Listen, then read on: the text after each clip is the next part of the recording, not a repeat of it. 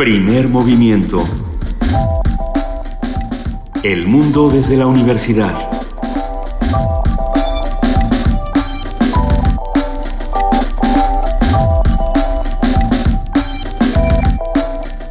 Muy buenos días, bienvenidos a Primer Movimiento.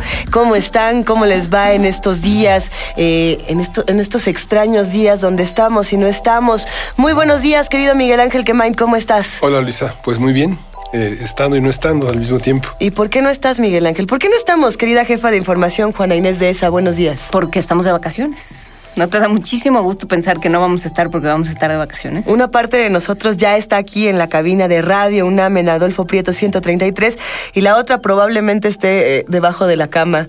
eh, Debajo de las cobijas. Debajo- más bien, es que sí, cada quien duerme como quiere. Debajo de la cama solo los monstruos. Ah, ah, bueno, entonces por Los eso. monstruos y el polvito. Por eso, alg- algunos monstruos nos fuimos abajo de la cama a descansar. Eh, sí, en efecto, estamos de vacaciones, pero no por eso vamos a dejar este programa. Por el contrario, el día de hoy tenemos... eh, Ahora sí que muchísimas cosas, mucha música, hablaremos de comida, hay tanto que discutir. ¿Por dónde le entramos a los temas, querido Miguel Ángel? Bueno, vamos a tener eh, un arranque sobre la comida de cuaresma con Rodrigo Llanes, que va a estar con nosotros, y vamos a hablar de esta dieta tan especial que está vinculada a la religión, a los cultos, a las costumbres, Y a un pensamiento cíclico. Y también a las necesidades, porque si uno piensa, por ejemplo, en los romeritos, en todas estas cosas que se tienen que preparar durante mucho tiempo. ¿no? que, cuyo tiempo de cocción y de preparación lleva, lleva mucho tiempo en la lumbre y a fuego bajo, pues también eso da, da oportunidad de salir corriendo a la iglesia de cumplir con, con lo que uno tiene que hacer. No se rían, así es. Bueno, que nosotros no vayamos a otra cosa, pero que así de ahí vienen. Van a verlo, vamos a platicar con Rodrigo Llanes. Ya nos lo contará Rodrigo Llanes. De igual manera vamos a hablar esta mañana sobre historia de México. Vamos a hablar de historia de México con el doctor Alfredo Ávila, quien nos ha contado otras historias de México, lo cual ha resultado de lo más interesante, Juana Inés. Por supuesto, vamos a hablar de las manifestaciones de, de, mm, religiosidad en la Ciudad de México a lo largo de la historia. Lo platicaremos con Alfredo Ávila. ¿De qué irá el día de hoy nuestra nota internacional, querido Miguel Ángel Quemain? Bueno, Ser Mujer en México es la nota internacional en la que Irma Gallo hace un recuento de varias mujeres que han llegado a México y que han estado entre nosotros. Ser Mujer en México, cuando el cielo se pinta anaranjado, es el nuevo libro de Irma Gallo con quien conversaremos también esta mañana. Y es interesante porque este libro eh, que, que es breve, que viene de la Universidad Autónoma de Nuevo León, eh, tiene ideas muy claras y bastante fuertes, así como muchas que podemos discutirle a la autora. Creo que va a ser una deliciosa conversación con Irma Gallo. A ver qué tal se pone eh, desde la contraportada. Ya, ya tiene muchos temas por aquí. ¿Qué significa ser mujer? Y también qué significa ser mujer periodista en México. En nuestra nota nacional el día de hoy vamos a hablar de venenos y antivenenos. ¿Quieren saber de qué se trata todo esto? Los mordió una... son las- A ver, si te muerde una serpiente, es- te transmite el veneno. ¿El antiveneno es el que crea el humano? ¿O también lo crea la misma serpiente? Pues no lo sé, pero para eso vamos a tener una conversación que nos va a platicar de eso. Vamos a hablar con Alejandro Alagón, investigador titular del Instituto de Biotecnología de la UNAM. Contamos con poesía necesaria esta mañana en la voz de, esta mujer emblemática de Radio UNAM, Margarita Castillo, a quien le mandamos un inmenso abrazo y le agradecemos por formar parte de la historia de esta estación que ya va a cumplir 80 años. Y no solamente de la historia de esta estación, todos los audios que ustedes pueden encontrar con su voz en descargacultura.unam.mx en diferentes espacios, bueno, pues le han dado vida a muchos autores, a muchísimos poetas y a muchísimos narradores. Ya platicaremos de ello más adelante. Tenemos todavía más cosas que discutir. Sí, como todos los jueves va a estar Alberto Betancourt con nosotros hablando de sus mundos, sus mundos. Sus mundos Sus posibles. mundos posibles. Una Mm. maravilla. Y por supuesto tenemos la curaduría de Dulce Wet, como todos los jueves va a hablar, eh, va, nos va a ir presentando diferentes piezas de Meredith Monk, Laurie Anderson, Billie Holiday y María Greber. Acuérdense que eh, Dulce Wet está dedicada a la tarea de mostrarnos y de mostrarnos nuevas mujeres y de mostrarnos a mujeres que ya conocíamos, que cantan y que hacen todo tipo de música. Estará con nosotros también. Pues, ¿qué será? Empezamos con una canción de Dulce Wet. ¿Les parece bien? Venga. Y bueno, pues ustedes saben que estamos hablando precisamente de estas mujeres que componen, que cantan, que tocan diferentes instrumentos y que han cambiado, por supuesto, la historia de la música. Este es el caso de Meredith Monk.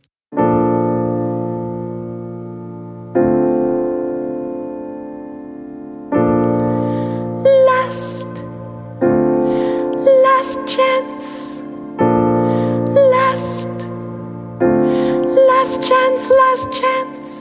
¿Qué tal? Muy buenos días, audiencia, equipo de primer movimiento. Los saluda Dulce Wet desde la discoteca Joaquín Gutiérrez Eras de Radio UNAM con una selección musical dedicada a algunas compositoras. Vamos a hablar ahora de Meredith Monk. Ella nace en 1942 en Nueva York, aunque algunos dicen en sus fuentes biográficas que nació en Perú porque su madre era peruana. Ella es compositora, cantante, coreógrafa, cineasta, bailarina, promotora cultural y toda una artista del performance. Su trabajo se ha centrado en la interdisciplina y ha tenido un énfasis en la música vocal. Su particular timbre suena tan natural y limpio como una corriente de agua. Ha obtenido múltiples premios por su dedicación en el trabajo artístico. Es una gran promotora cultural. Sus discos poseen una energía sin igual porque aprendió a relacionar sus errores en estudio con la vitalidad del momento. Ella fue una niña del síndrome de hiperatención y la recomendación de sus terapeutas era acérquela al teatro, que baile, que recite, que haga poesía. Y eso la convirtió en una verdadera artista del siglo XXI. Sus composiciones son inconfundibles. Los sonidos vocales que explota van desde líneas melódicas muy definidas a vocalizaciones libres, trinos, agudos, chillantes, impostaciones, sonidos nasales, sonidos de pecho, de todo tipo. La armonía que los acompaña recuerda al rock de los años 60 y si bien no es fácil considerarla como una artista puramente clásica o una artista sacra o experimental, es todo ello y tiene un papel muy importante en la industria musical e industria discográfica. Toda su producción discográfica está en SM, en este sello alemán dirigido por Manfred Eicher. Vamos a escuchar de ella Last Song. Esto es música del álbum Impermanence del 2008, producido precisamente por SM. Meredith Monk en el piano y voz.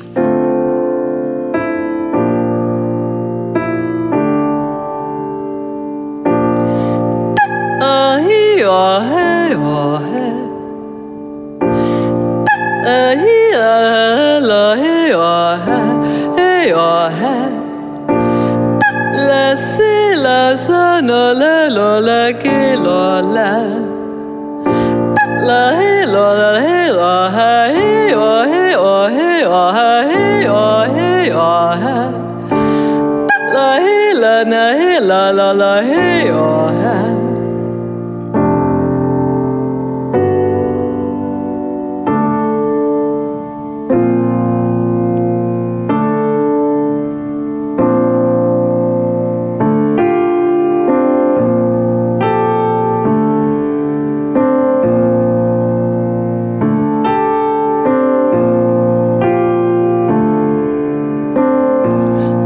laugh. Let's laugh, last laugh, last laugh. last laugh, last laugh, last laugh, last laugh, last laugh. last laugh, last laugh, last laugh, last laugh, last laugh, last laugh, let's laugh.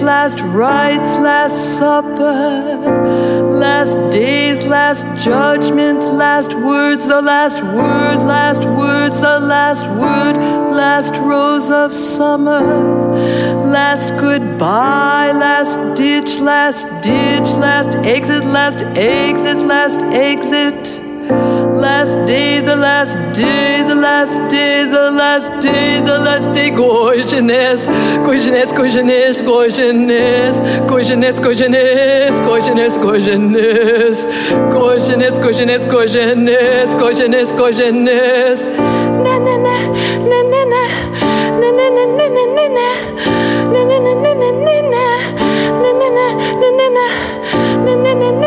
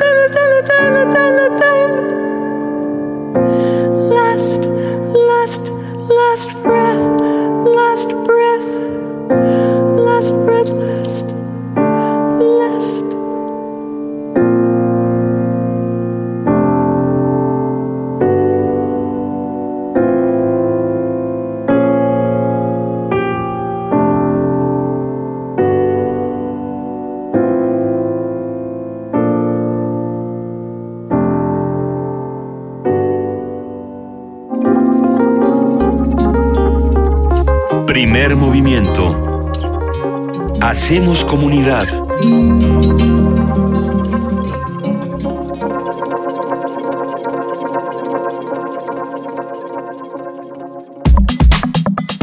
Jueves gastronómico. La cuaresma es el periodo de 40 días que comprende del miércoles de ceniza hasta el domingo de ramos, tiempo durante el cual algunas iglesias cristianas acostumbran ciertos días de ayuno y penitencia, en memoria de las 40 jornadas que ayunó Jesús en el desierto. La tradición católica que ha prevalecido en la población mexicana ha llevado a crear todo tipo de recetas apropiadas para esta época. Destacan los platillos a base de pescado, como el ceviche o el bacalao, ya que en esta temporada se prohíbe el consumo de carnes rojas. También los romeritos son populares y no se pueden olvidar los postres, entre los que sobresale la capirotada, que a mí, bueno, a mí me parece que es... Te que causa no. caries. Sí, no, que, que lo de los postres no, pero bueno. Bueno, Rodrigo Llanes, que es eh, quien es chef e historiador, es propietario del restaurante El Holgorio y es articulista de la revista Animal Gourmet y colaborador del programa universitario de alimentos. Poal está con nosotros. Bienvenido, Rodrigo. Muchas gracias. Muchas gracias a ustedes y pues, a platicar sobre este tema apasionante. A ver, cuéntanos, ¿qué te viene a la mente cuando te hablan de comida de cuaresma? Pues mira, me viene eh, entender primero que la comida de cuaresma es una comida ritual que se tiene en la tradición cristiana. Podríamos decir que eh, con un énfasis especial en el catolicismo, que además es el más cercano a los mexicanos por la mayoría abrumadora que, que hay de esta Ya no religión. tanto, ¿eh? Ya, ya, ya menos, obviamente.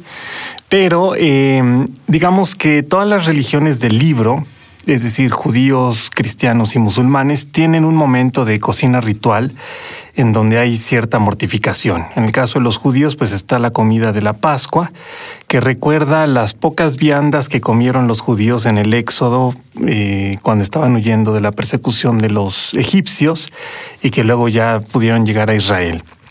Y en el caso de los musulmanes está el Ramadán, que es este mes lunar que se va cambiando igual que la Semana Santa eh, año con año y que es un, un periodo eh, en el que no puedes comer nada mientras el sol está en el horizonte. Entonces no puedes comer ni después de que amaneció ni antes del atardecer.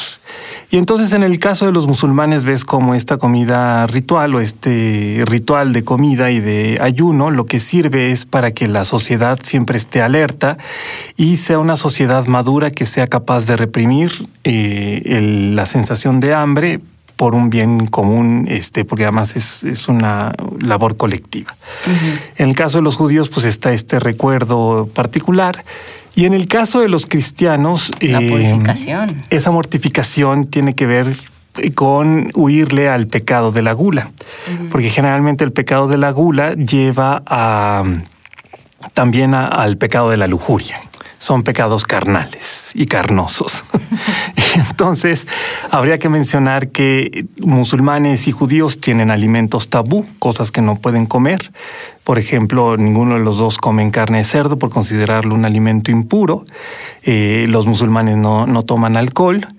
Y en el caso del cristianismo, como todos los seres son hijos de Dios, pues no hay esta impureza en algún animal o producto, pero sí hay esta posibilidad de pecar fácilmente eh, con, a través de la comida cuando transformas la comida en un placer y no en simplemente la satisfacción de la necesidad de tu cuerpo. Contra gula templanza. Contra la gula templanza. ¿Eh? Ahora, hay que mencionar que en ese mundo católico que por lo menos aquí en México tenemos, pues hay, hubo desde la época colonial como que un espectro muy amplio. Entonces, eh, tenías obviamente a las comunidades religiosas, por ejemplo, monjas y monjes, que estaban en clausura, que no podían salir, por lo tanto, de, de sus monasterios, y que entonces, eh, en esa época en particular, empezaban a, con estas mortificaciones a comer cada vez menos, a evitar la carne roja, obviamente, en, esta, en este recordatorio de, de la austeridad de Cristo. Eh, pero pues imagínate, estas monjas que eran golosas mestizas estaban acostumbradas siempre a, a, los dulces, al mole, a tantas cosas.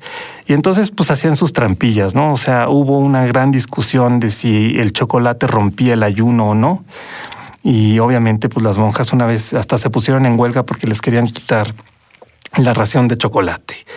Eh, o tenían buñuelos, que pues, uno diría pues frito en, en manteca o en, o en, aceite, imagínate toda la grasa y, y, pesadez que puede causar, pero como no iban rellenos de ninguna crema y eran buñuelos de aire, pues Son tampoco... De viento, pues sí, Exacto, no, hay nada. No hay nada, entonces er, eran alimentos que entraban dentro del canon de la cuaresma y del ayuno. Eh, obviamente, eh, otras, otros núcleos sociales, la gente que vivía afuera en el mundo de manera secular, pues eh, también ese refreno de de vez en cuando comer carne, que era, digamos, el deleite máximo de los novohispanos y de los españoles, ¿no? Para ellos comer verduras era algo como muy este, de animales o muy secundario.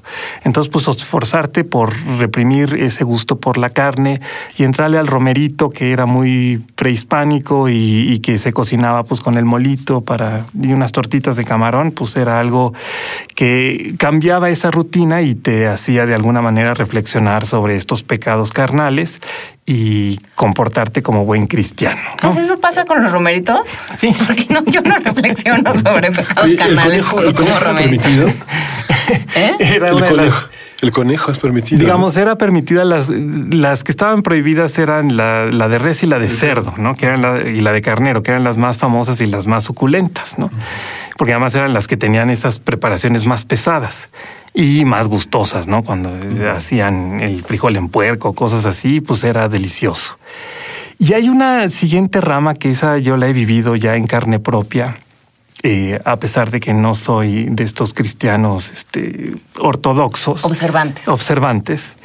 Y, y, más bien crecí en un mundo de librepensadores y, y demás, pero he tenido unas experiencias antropológicas muy interesantes yendo de peregrinación. Resulta que en la Semana Santa siempre hay peregrinaciones y digamos las más importantes aquí en la Ciudad de México son eh, la de la eh, Basílica de Guadalupe, eh, el, en el Estado de México el Santísimo Señor de Chalma y también aquí en México ya ha crecido mucho la de San Juditas Tadeo. Uh -huh. Entonces me he echado las peregrinaciones en esta temporada. Y hay fenómenos muy, muy interesantes, muy gratos, que, pues claro, cuando uno es ajeno a este mundo de devoción popular y, te enfrentas a ello, te das cuenta que hay, pues, remanentes quizás de, de esa religión prehispánica que, que fue tan importante y que ya generan, digamos, esta devoción absolutamente mexicana.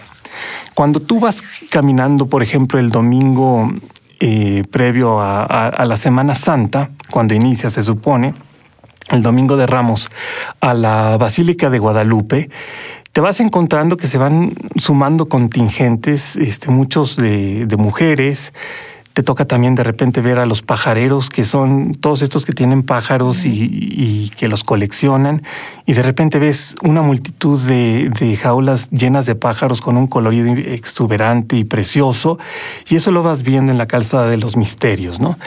Y claro, como mucha gente viene para esas fechas, igual que para el 12 de diciembre, de distintas partes de la República, pues te vas encontrando que hay familias que por devoción y cuidado a esa comunidad de peregrinos, eh, hace tortas o reparte comida a lo largo de todo este camino y en esa forma van alimentando su propia caridad y la necesidad física de todos estos viajeros que vienen a lo mejor de muchos kilómetros lejanos eh, y que quieren hacer esta, esta, este acto, digamos, de cierta mortificación, ¿no? Porque pues obviamente el trayecto es fuerte y puede ser largo y, penoso.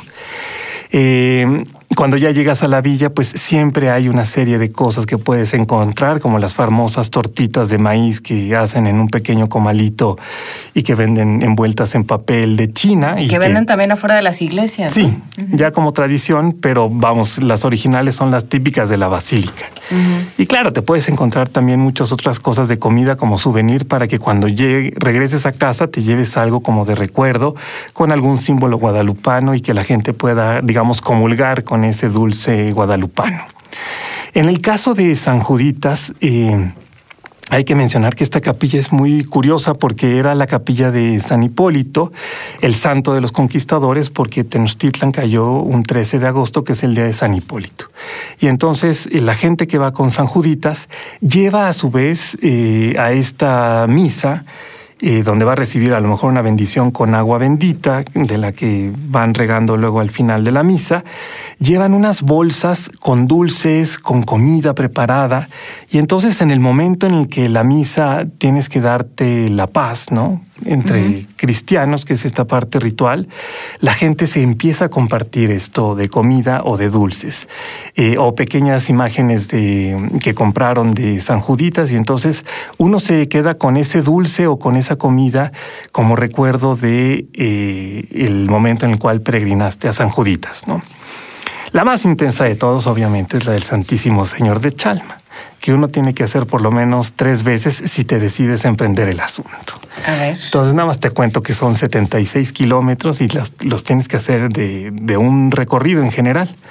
Entonces yo me lo he echado y son cerca de 27, 28 horas de trayecto con unos breves descansos que ya sumados serán unas cuatro o a lo máximo cinco horas.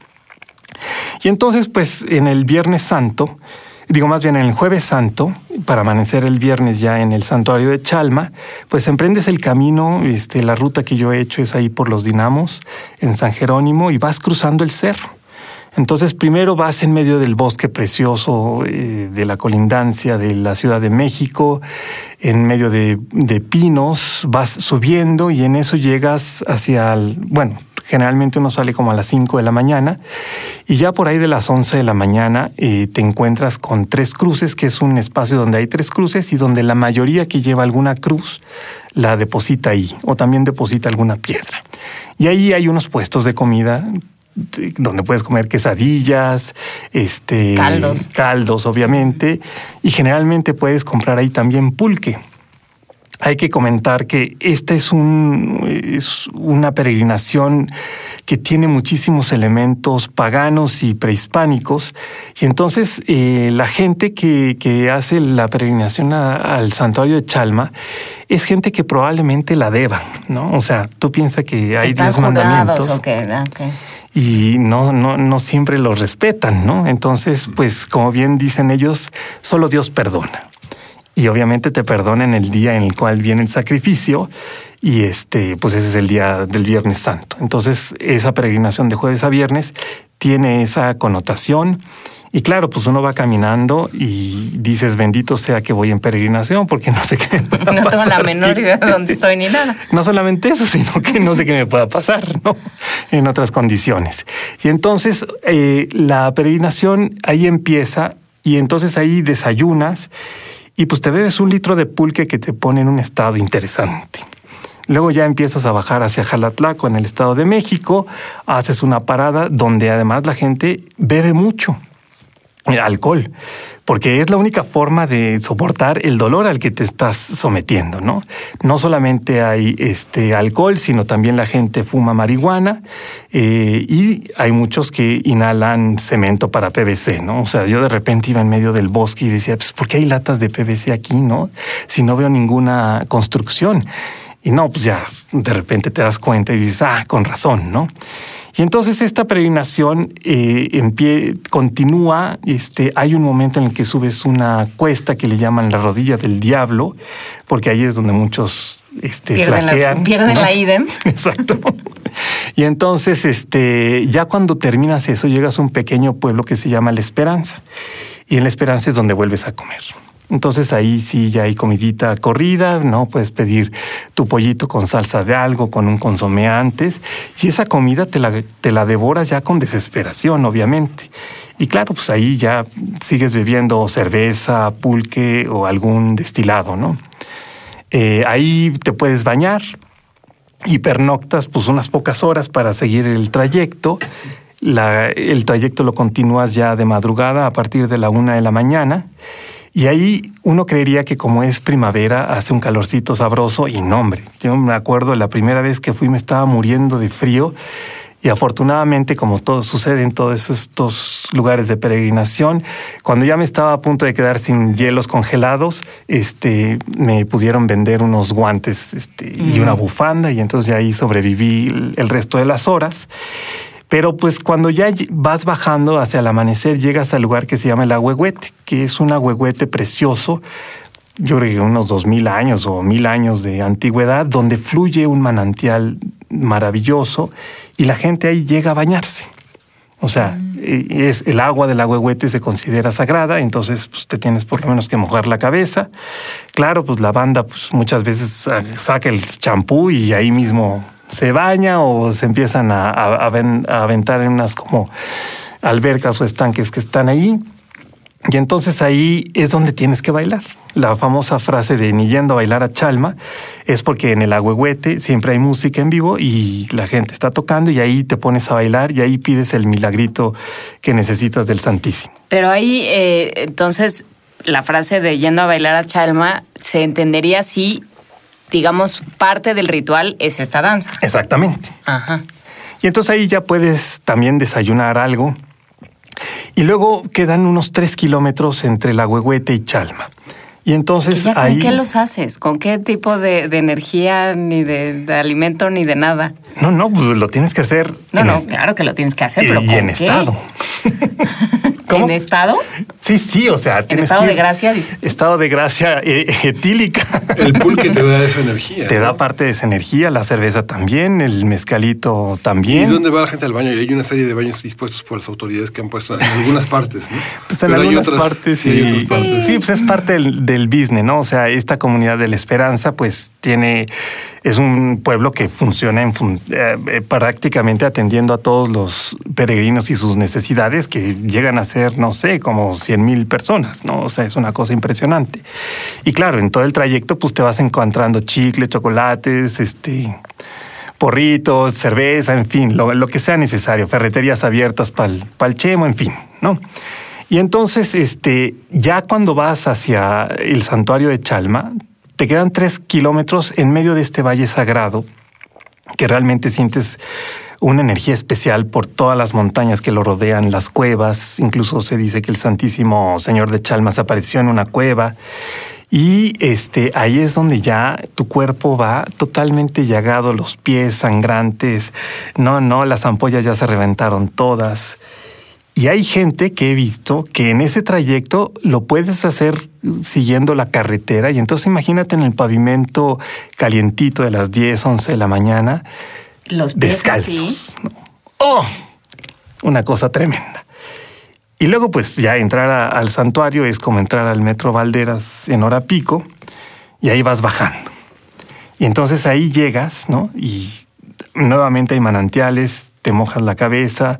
La gente, pues obviamente ahí llega después de todo este proceso que es dolorosísimo físicamente y hay esta sensación de haber cumplido con esta mortificación y en ese momento pues puedes pedirle a Dios que te eche la mano en alguna circunstancia, ¿no? Ya sea perdonarte por haber roto alguno de los pecados este, capitales, ¿no? O de los diez mandamientos. O con una intención. O con una intención particular para que alguien sane o para que alguien esté mejor o para que tú mismo tengas alguna mejor circunstancia, a lo mejor si estás pidiendo empleo, este, cualquier cosa, ahí tiene, la fe te, te brinda la sensación de que vas a recibirlo este, de alguna manera, ¿no? Después de esta mortificación.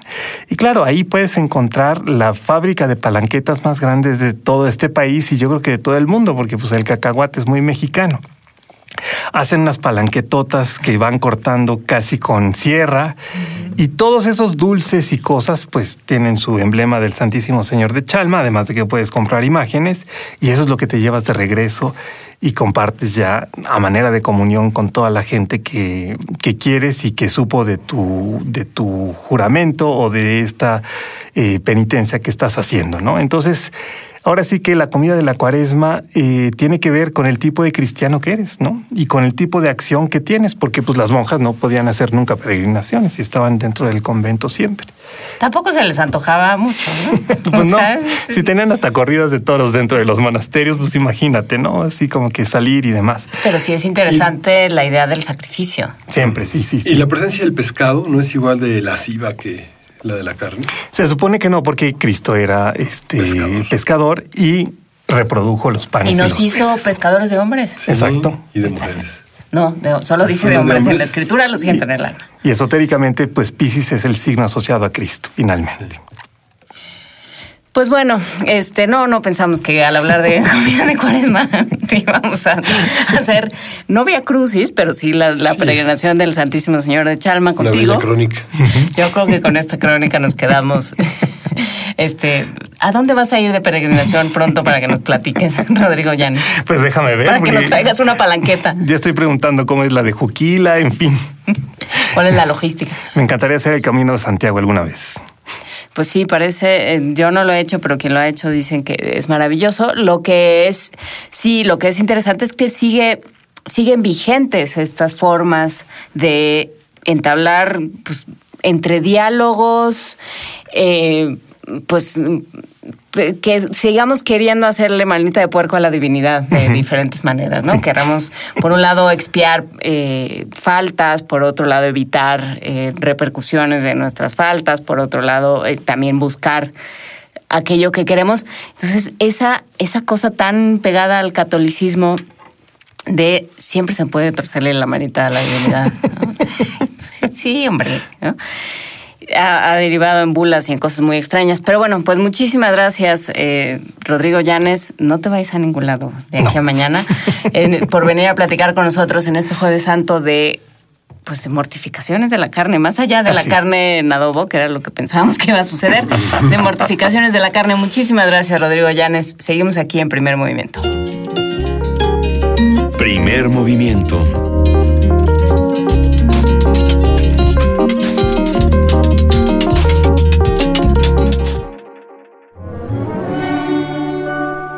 Historia de México.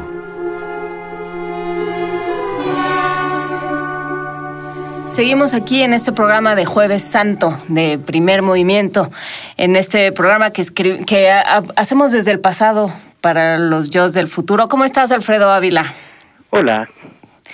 o sea, supongo que estás bien. ¿Nos escuchas? Sí, sí, sí, escucho bien, pero no supe quién habla.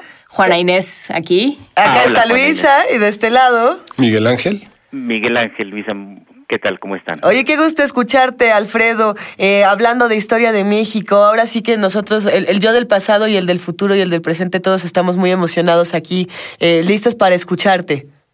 Pues mira, eh, quiero aprovechar que es Semana Santa y que para la mayoría de los mexicanos son fechas muy significativas y ponerle atención a lo que estamos viendo en Iztapalapa desde hace ya varios años, que es esta celebración multitudinaria y impresionante desde un punto de vista cultural, antropológico e histórico, que es toda esta representación de la Biblia eh, eh, de, de, la pasión de Cristo que se hace año con año en, en esta delegación del, de la Ciudad de México y que y que bueno este no sabemos exactamente cuándo empezó a hacerse esa representación.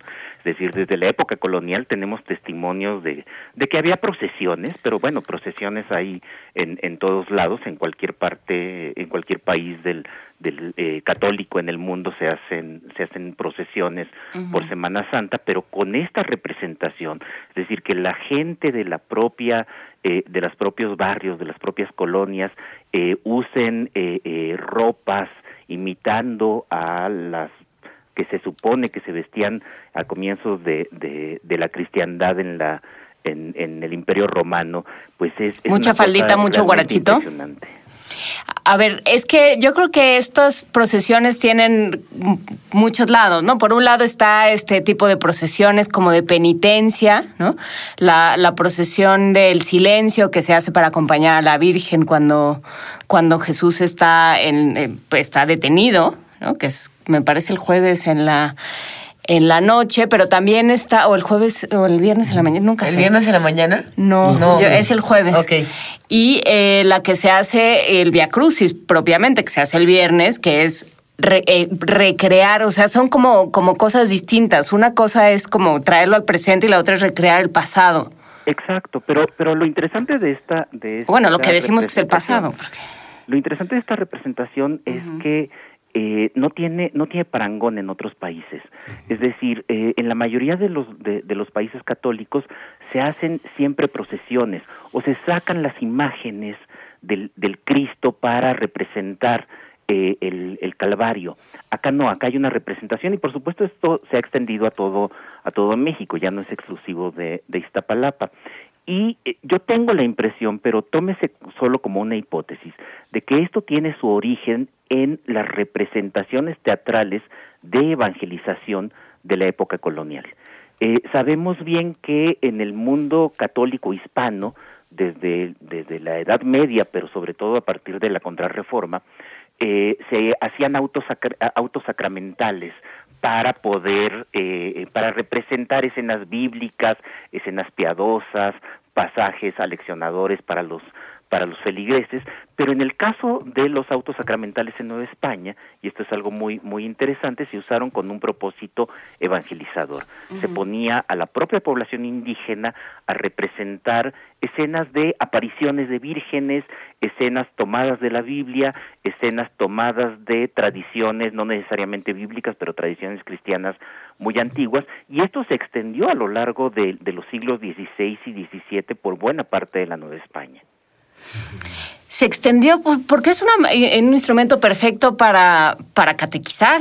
¿no? Es un instrumento muy, muy adecuado para, para catequizar, particularmente cuando, cuando te estás enfrentando a culturas que son enteramente distintas a las que conoces. Entonces, para, para los misioneros españoles esto fue, fue un medio extraordinario.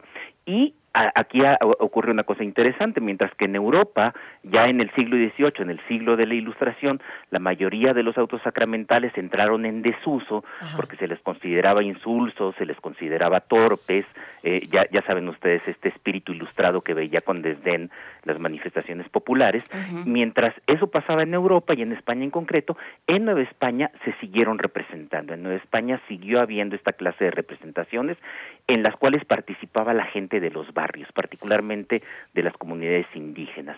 Entonces, tenemos por ahí algunos testimonios que no lo dicen de manera clara, pero, pero tenemos testimonios de que hay celebraciones y procesiones en Iztapalapa, entonces en el pueblo, que no era todavía Ciudad de México, de Iztapalapa en el siglo XVIII, y es muy probable que ya desde entonces estas representaciones empezaran a, eh, si- eh, fueran teatrales como las conocemos ahora.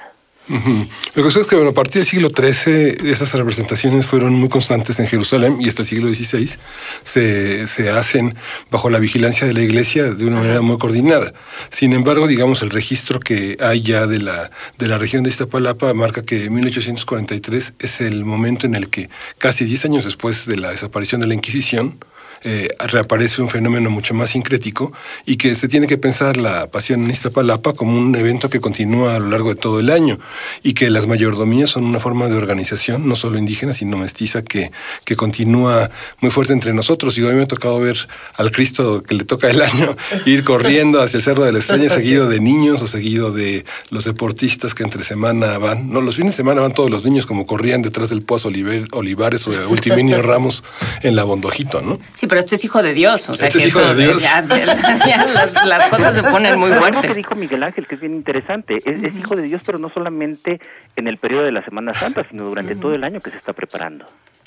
Y a ver, eh, pienso, piensa uno en autos sacramentales, piensa en representaciones de ciertos dogmas o de ciertas enseñanzas de la religión católica y necesariamente tienes que pasar por las pastorelas, ¿no? Ah, por supuesto, las pastorelas son también herencia de aquellos autos sacramentales.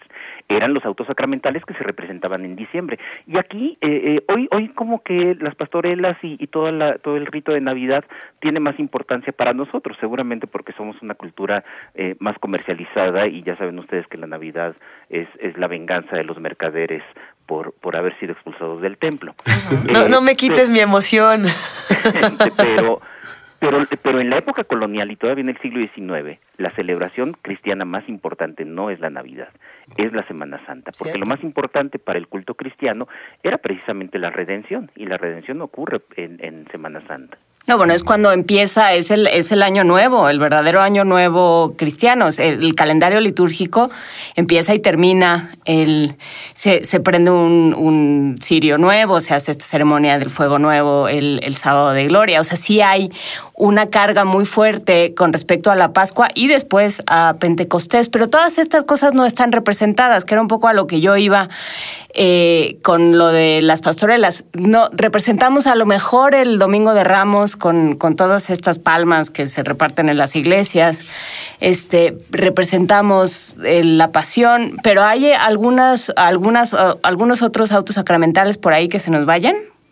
Pues sí, hay muchos autos sacramentales. Por ejemplo, en la época colonial era muy frecuente eh, encontrar representaciones de apariciones de vírgenes. Sabemos que la- eh, en España hay una fuerte tradición de apariciones de vírgenes desde, desde el Pilar y, y muchas otras, y estas se, se, se representaban en, en la época colonial en Nueva España, que esas después dejaron de, de, de hacerse. Una de estas representaciones acerca de una aparición de una virgen, por cierto, y, y si quieren en alguna otra ocasión hablamos de eso, contaba la aparición de una virgen en un cerro que se llamaba Tepeyac, eh, eh, a un indio que se llamaba Juan Diego. Esa, en esa nos vamos a tener que llevar como tres participaciones, yo creo. Sí, por supuesto. por Estará- supuesto, estará pero- bueno. Pero es bien interesante cómo hay esas representaciones y luego se convierten en una tradición aceptada. Claro, ¿y qué pasa? eh, a ver, ¿qué pasa con lo que hace Sor Juana, por ejemplo? Sor Juana tiene autos sacramentales, tiene libretos de autos sacramentales y pues, no solo ella, muchos, eh, muchos escritores y poetas de la época también.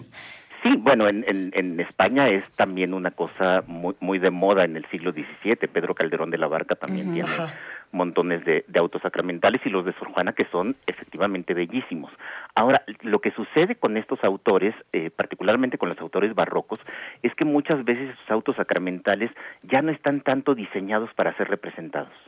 Es decir, Ah. eh, eh, tienen un lenguaje tan, eh, eh, ho- hoy diríamos tan espeso, tan rebuscado, tan complicado, que la verdad es que era muy difícil poder eh, llevarse a la, a la representación. Los autos sacramentales, particularmente los de evangelización, en el caso de Nueva España, tenían lenguaje mucho más sencillo, porque no hay que olvidar su elemento didáctico. Eh, en cambio, estas, estas obras ya de- del, del esplendor barroco, de la época de oro barroca, de la lengua española y en concreto en Nueva España, pues tienen una intención más, más artística, no, no tanto eh, didáctica. En, en el asunto de, de lo didáctico me gustaría preguntar, no solamente por esta parte que persigue eh, la belleza y que persigue la, la enseñanza de una manera a veces muy lúdica, sino también por esta otra parte del miedo eh, y, de, y de representaciones visualmente para muchos eh, muy con- confrontadoras. ¿Cuál es la palabra que estoy buscando? ¿Despeluznantes? Es que no quiero decir espeluznante, porque no quiero decirlo desde como yo lo vivo, sino como lo viven muchas No, no, personas pero que se había enfrentan. que, había que meterle el miedo en el cuerpo. O sea, el- si hay, si algo, ¿Queríamos asustar centro- o no queríamos? Bueno, querían asustar o no querían Pues si asustar. hay un centro de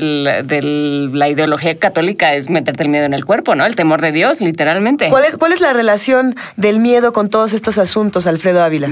Mira, la, la mayor parte de los primeros autos sacramentales Ajá. Se llevaban a cabo afuera de los conventos o en los atrios de los conventos. Ajá. Y en, eh, en Tlatelolco fueron los primeros, en Tlaxcala. Y es bien interesante encontrar, por ejemplo, algunos templos en Tlaxcala que todavía tienen representaciones de almas que están en el infierno. Eh, y esto La- tiene que las, ver como las ánimas, las ánimas solas. no, no, no, porque las ánimas del purgatorio eh, representan Sí, bueno. esperanza.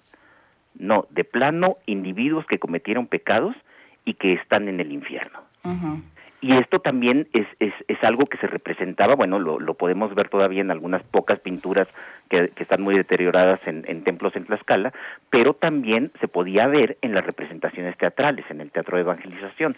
Entonces, por un lado es el ofrecimiento de una vida eterna eh, de salvación y por el otro lado, efectivamente, el temor a la condena. Y esto es algo que, que, que a veces se nos, se nos olvida, estamos en el siglo XXI, pero nuestros abuelos sí creían en el infierno, es decir, ellos sí creían que había un lugar en donde ibas a padecer toda la eternidad. Entonces, eh, eh, es un elemento importantísimo, sin duda, de, de la religiosidad cristiana. También en Veracruz creen en el infierno, ¿eh? Yo creo que ahora más que nunca. Pues sí. Eh, eh, eh, esto lo, lo- lo decía un poco eh, Sí, sí, sí. Sartre, ¿no? El infierno somos nosotros y, Justo. y, y en un país como este, pues lo vivimos cotidianamente. Oye, Alfredo, eh, fíjate que, bueno, la, la pasión en Iztapalapa comienza con una manda. Digamos, ahora que tocas todo el tema, es un tema que tiene que ver con el teatro en la vida y la vida en el teatro. Son ocho barrios y solamente pueden participar las personas que viven en esos barrios. La Asunción, Santa Bárbara, San Lucas, San Ignacio, San José, San Pedro, San Pablo, San Miguel, ¿no? Entonces, era, era, hubo una, hubo una, hubo una epidemia de cólera. Este, Sí, la- la- el- hay una tradición eh, de que la- la- el cólera llega a México en 1833 y eh, fue devastador. Fue devastador. Hay que decir, es el primer cólera que llega a México. No, no será el más duro para los mexicanos, pero, pero por supuesto que fue gravísimo. Y a partir de 1834 como una especie de agradecimiento, como una manda, cual el, el término que se, que se usa, estos barrios deciden hacer esta representación. Ahora, esta es una tradición oral de Iztapalapa. sí. Y es interesante, no hay un solo documento que lo avale. Los documentos que tenemos muestran que ya desde el siglo XVIII hay muchas actividades de Semana Santa en, en Iztapalapa con los mismos barrios, pero no queda claro si ya se hacía la representación o si solamente era procesión. Y ahorita que hablabas tú de Veracruz, Miguel Ángel, me quedé pensando. ¿Qué cosa? ¿Qué cosa? No, me quedé pensando en el carnaval. Ah, no, bueno. Porque, porque ese es como el anti-auto sacramental, ¿no? O, o de, también entra dentro de esta, de- dentro de esta También lógica. entra, es, eh, o sea, todo gira alrededor de la Semana Santa. Y El todo gira. se- se- la fecha del carnaval finalmente se define por, eh, eh, por el miércoles de ceniza, que a su vez se decide por la celebración de, de la pasión de Cristo. Y todo gira también alrededor de la representación, o sea, de, de alguna manera como de esta catarsis eh, aristotélica, ¿no? De, de, de hacerlo todo representado para que no llegue a la vida, ¿no? Para que no llegue a la vida real, de alguna manera, que todo se quede en la representación. Pero también es una manera de llevar la vida real, porque representa finalmente la vida real. Sí. El carnaval también es un momento de, de apertura, de alegría, de excesos. Eh, hay, hay un detalle muy curioso cuando, cuando los historiadores dedicados a la historia demográfica se ponen a anal- a analizar los picos de nacimientos en los años, en, en el siglo XIX o incluso antes, terminan descubriendo que nueve meses antes de la mayoría de los nacimientos era carnaval. Pues sí. Pues sí, sí, era el, el último día antes de 40, De la cuaresma. antes de efectivamente. 40 días de, de, este, de negación de la carne y de todas De estas cosas, de abstinencia, de negación de la carne, de ir a los oficios y de, y de vivir junto con, junto con Je- Jesús, que después sería Cristo, estos 40 días del desierto y de, y de este, de irse encaminando rumbo a la muerte para revivir, pues sí, por supuesto. creo, creo, que es más rescatable la tradición de Iztapalapa y de todas las representaciones que hay en, en estas fechas, es que efectivamente se trata, en cierto sentido, de una, de una imposición, es decir, claramente hubo una imposición religiosa cuando los españoles llegaron a, estas tierras, por supuesto, pero también hay una adaptación. Aquellos que recibieron esa imposición también hicieron propio e, estas tradiciones, también las modificaron, también las hicieron suyas y pusieron sus propias tradiciones allí, ¿no?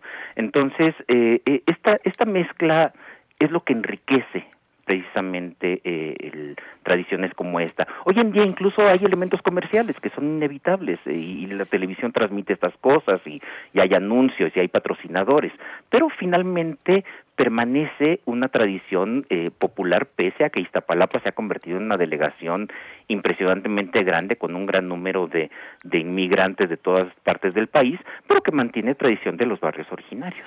Y fíjate que, bueno, hubo algunos años en que la representación fue parte de el Canal de las Estrellas y lo intentó Raúl Velasco, quien, quien todavía tenga la edad para recordar siempre en domingo, que, que, que, es muy es eh, necesario que sea olvidable, pero fue, fue una parte. Me tocó una, una cosa personal porque un maestro, un gran maestro del Instituto Nacional de Psiquiatría, le tocó la fortuna de atender a uno de los hombres más guapos durante 13 domingos, que es el Cristo de Iztapalapa. Cada, digo, el hombre más guapo de Iztapalapa es cada año al que le toca ser el Cristo. Y tenía un ataque de depresión muy fuerte. Pero como tuvo tanto éxito el tratamiento, empezó a oír la Virgen María, empezó y es un maestro que tiene un extraordinario humor y la gente no se pone a pensar lo difícil que es volver a la vida cotidiana después de 13 domingos eh, entrenando como un atleta. Hoy, los cristos son muy musculosos, ya son un poco homogéneos. Si uno revisa las fotos de, no sé, de 30 años atrás, los músculos empiezan a definirse de acuerdo a la moda de los gimnasios. Son, nada más. No, bueno, ya llevamos la discusión. Es una, visión, pero la depresión que acota a los jóvenes que actúan, porque ya nadie los pela, ya nadie les hace caso después. Ya para Pentecostés se lo olvidaron a todo el mundo. Hay, que, hay que retomar todo, Eso es una novela. Eso es, una novela. Nos despedimos por ahora, querido Alfredo Ávila, pero ¿te parece bien si la próxima semana seguimos hablando de historia de México? Por supuesto. De otras historias. y que sea un, fin de semana de descanso para todos. Muchas gracias. así lo sea. Muchísimas gracias, Alfredo Ávila. Gracias. Primer movimiento. Hacemos comunidad.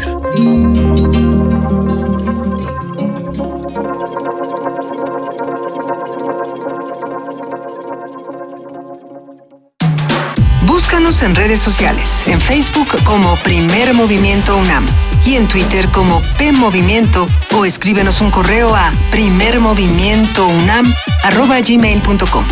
Hagamos comunidad. Más notas de Radio UNAM, querido Miguel Ángel, que nos comparten nuestros amigos de Información pues no descansa el pensamiento y la, y la información. En la Escuela Nacional de Estudios Superiores Unidad León se analizan cotidianamente los problemas económicos del país. Economía aplicada es la materia en la que los alumnos discuten estos asuntos. Nuestra compañera Cindy Pérez Ramírez preparó la siguiente información.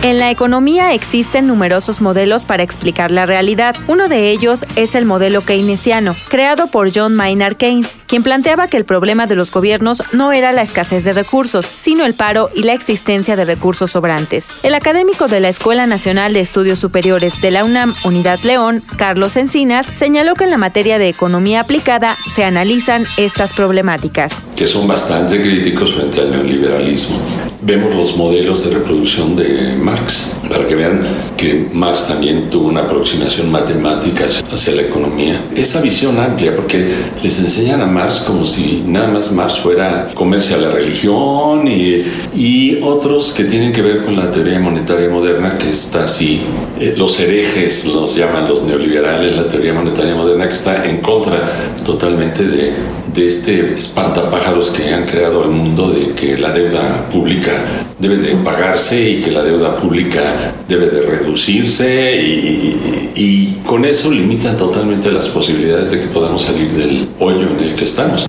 El investigador resaltó que en conjunto con los alumnos de la ENES León se analiza la situación económica del país, por ejemplo, el cambio de titular de la Secretaría de Hacienda y Crédito Público.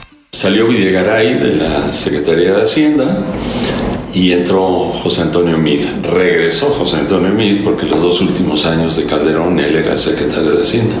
Y entonces su primer discurso es, no le hemos dado importancia a la deuda pública, debemos de, reducirla, debemos de tener un presupuesto austero para reducirla. Los dos años que estuvo en la Secretaría de Hacienda, la deuda pública creció en más de un billón de pesos, un millón de millones de pesos, siendo el secretario de Hacienda. Y además a decir es que nos hemos endeudado enormemente cuando eh, lo que se ha endeudado Peña Nieto es más o menos la mitad de lo que se había endeudado, eh, se endeudó el gobierno de Calderón. Carlos Encinas es investigador y académico de la ENES León. Ha publicado, entre otros, los libros Introducción a la Economía y Teoría Económica. Para Radio UNAM, Cindy Pérez Ramírez.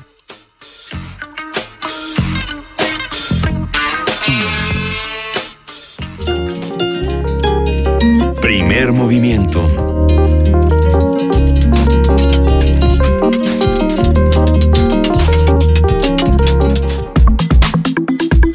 Nota Nacional. Es una sustancia tóxica que al introducirse en el organismo puede ocasionarle una enfermedad, lesión y distintas alteraciones sistémicas negativas. Incluso puede provocar la muerte. De acuerdo con Simon Cotton, profesor de química en la Universidad de Birmingham, existen venenos tan potentes que podrían matar a un ser humano con dosis muy pequeñas. Hay diversos modos de medir la toxicidad de un veneno. Sin embargo, calcular la dosis específica en que una sustancia se torna peligrosa no es una tarea sencilla Suele utilizarse la dosis letal mediana, más conocida como DL50. No, no haga estas cosas en casa, no, no, experimente con sustancias extrañas. Pero bueno, el DL50 se representa, representa la cantidad de una sustancia que puede ser mortal. Y justamente vamos a conversar con el doctor Alejandro Alagón del Instituto de Biotecnología de la UNAM, quien nos va a hablar de los venenos, pero también de su reverso, esa dualidad del antiveneno, del antídoto. Bienvenido, Alejandro Alagón, ¿cómo estás? Muy bien, muchas gracias. Qué gusto escucharte. Cuéntanos, por favor, ¿qué es esto de los venenos y los antivenenos? ¿En qué momento podemos hablar de cada una de estas sustancias? Eh, para empezar, me gustaría este, decir que estamos hablando de venenos de animales ponzoñosos. Ah, bueno. Porque también hay venenos químicos que, pues, que no es parte de esta historia. Y hasta espirituales, pero ya los meteremos en otro cajón. en, otro, en otro lado. Sí, eh, bueno, en general los venenos de animales este, peligrosos como alacranes, arañas o, serpientes peligrosas, ¿no? Eh, están compuestos por, por proteínas tóxicas que afectan al organismo en diferentes niveles, ¿sí?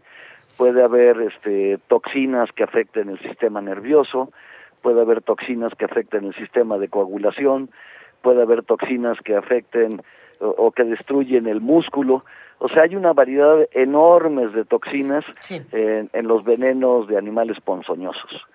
Eh, entonces, eh, en este sentido, el, eh, pues un, un veneno animal es una mezcla compleja de diferentes toxinas, prácticamente todas ellas de naturaleza proteica, son proteínas, este, lo cual pues da una ventaja desde el punto de vista de tratamiento, porque al ser proteínas eh, se pueden producir eh, anticuerpos que pueden contrarrestar, el efecto de estas proteínas eh, utilizando anticuerpos que son los componentes importantes en lo que ahora llamamos antivenenos, ¿no? en, los antídotos que se utilizan para el tratamiento de picaduras y mordeduras por animales ponzoñosos.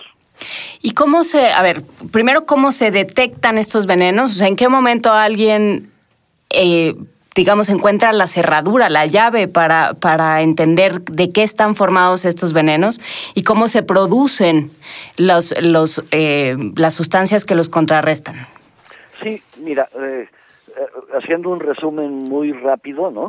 En el caso de alacranes, fundamentalmente lo que contienen son toxinas que, que afectan eh, el sistema nervioso periférico, es decir, no se meten al, al sistema nervioso central, no afectan la médula espinal, no afectan el cerebro, todo se queda fuera de, del sistema nervioso central y alteran la conductividad nerviosa de, pues de, de, todo el sistema nervioso periférico, dando una, una plétora, una enorme cantidad de efectos este, eh, eh, pues que pueden ser este, muy peligrosos.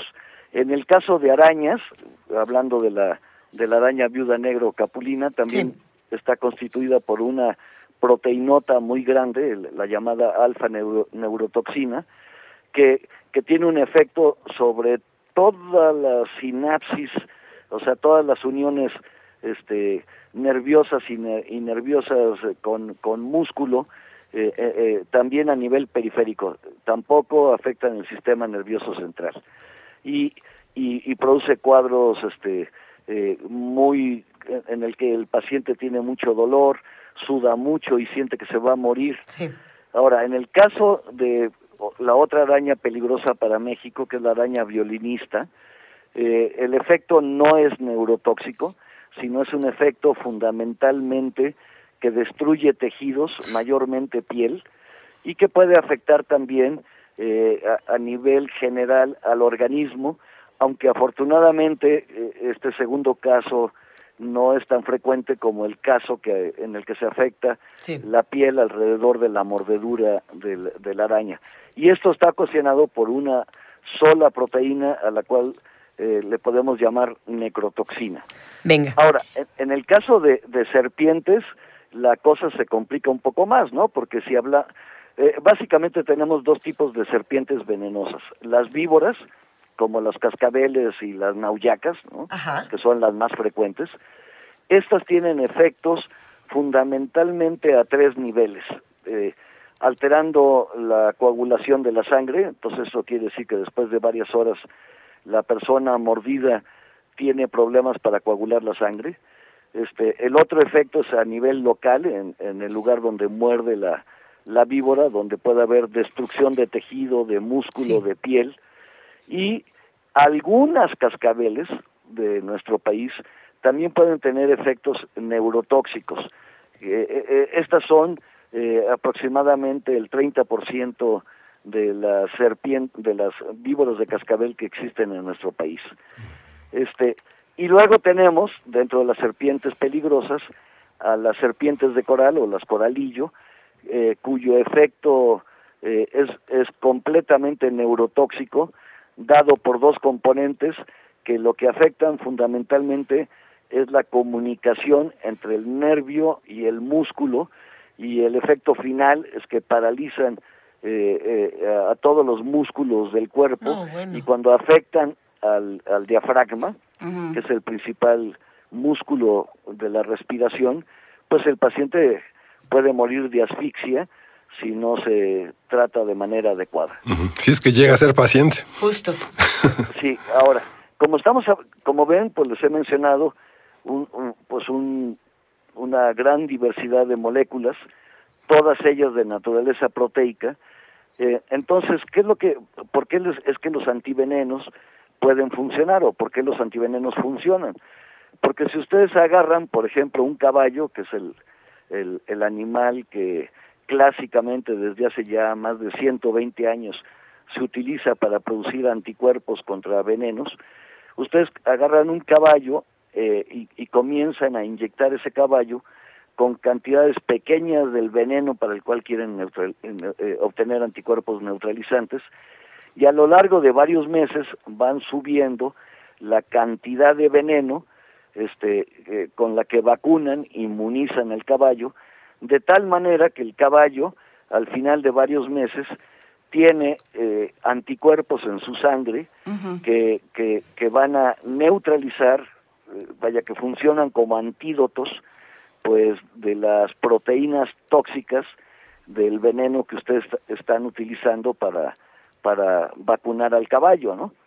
Entonces, la, la, el suero del caballo se convierte, eh, o sea, el suero es, este, o el plasma del caballo, eh, es la parte líquida de la sangre del caballo, que es donde se encuentran los anticuerpos. Entonces, eso es lo que se recoge de los caballos que fueron vacunados y se procesan purificando ah, y refinando a los anticuerpos que, que produjo el caballo para que eventualmente se utilicen en algún en algún paciente que haya sido picado o mordido por algún animal ponzoñoso.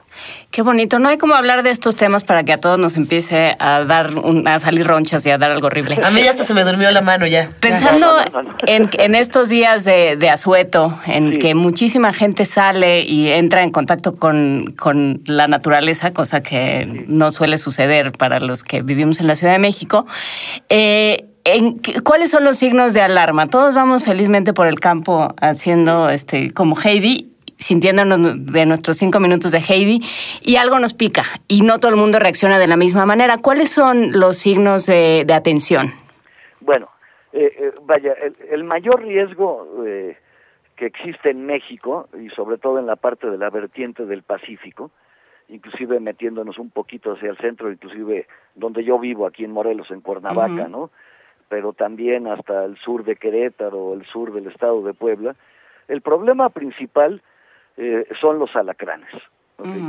Sin duda los alacranes este, pues producen el mayor número de, de víctimas por animales ponzoñosos. De hecho, les puedo comentar que México eh, pues tiene el récord Guinness en, en, cuanto a picaduras de alacrán en todo el mundo, ¿no? ¿De veras? Sí, sí, de veras.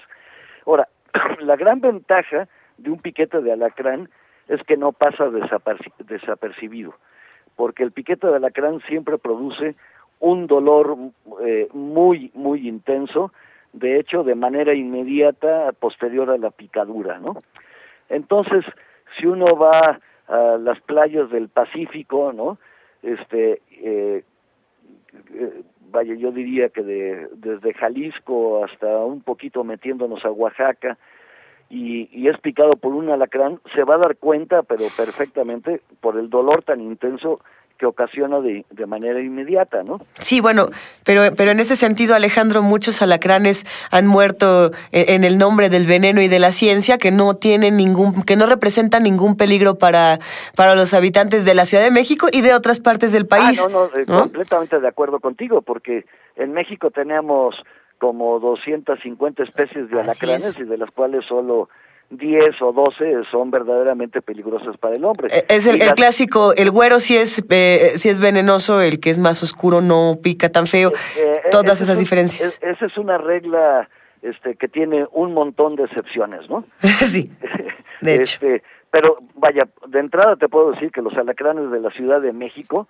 ninguna de las especies que viven en la Ciudad de México son este, verdaderamente peligrosas. Sí producen dolor, pero no, no conllevan riesgos eh, generales que afecten eh, el estado general de salud de la persona picada.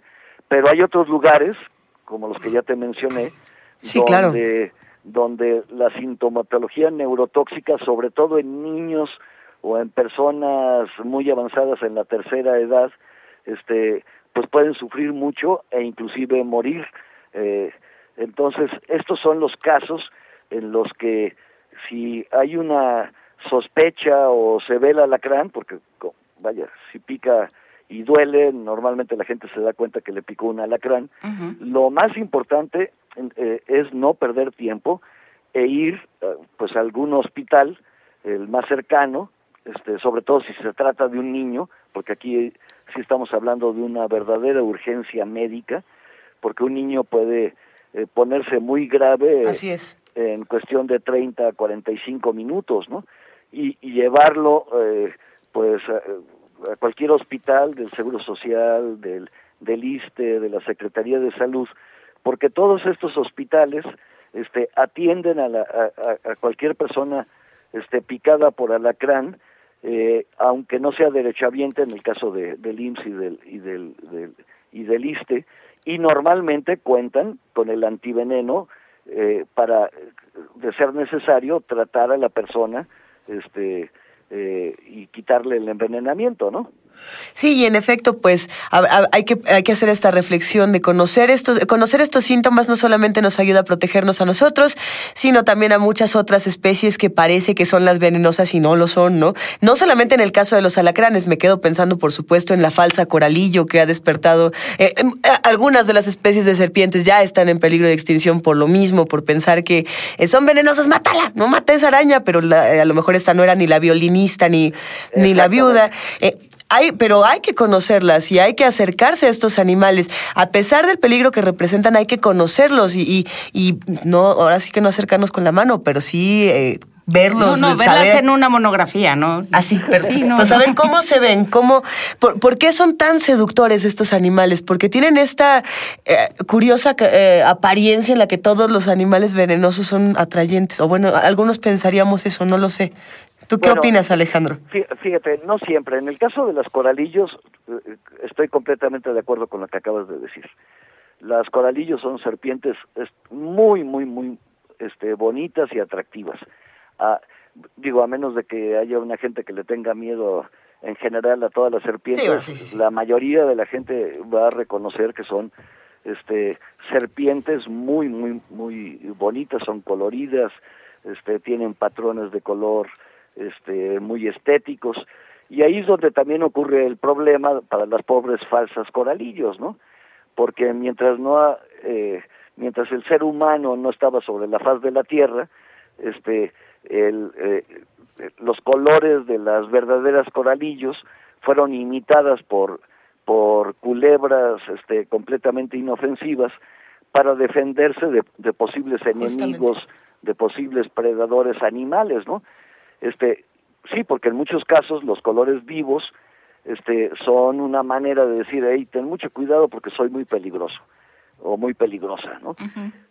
Pero llegamos a los seres humanos a la, a la faz de la Tierra, no sabemos reconocer los colores coloridos y bonitos de una verdadera coralillo de una falsa coralillo y matamos indiscriminadamente pues tanto a verdaderas como falsas coralillo.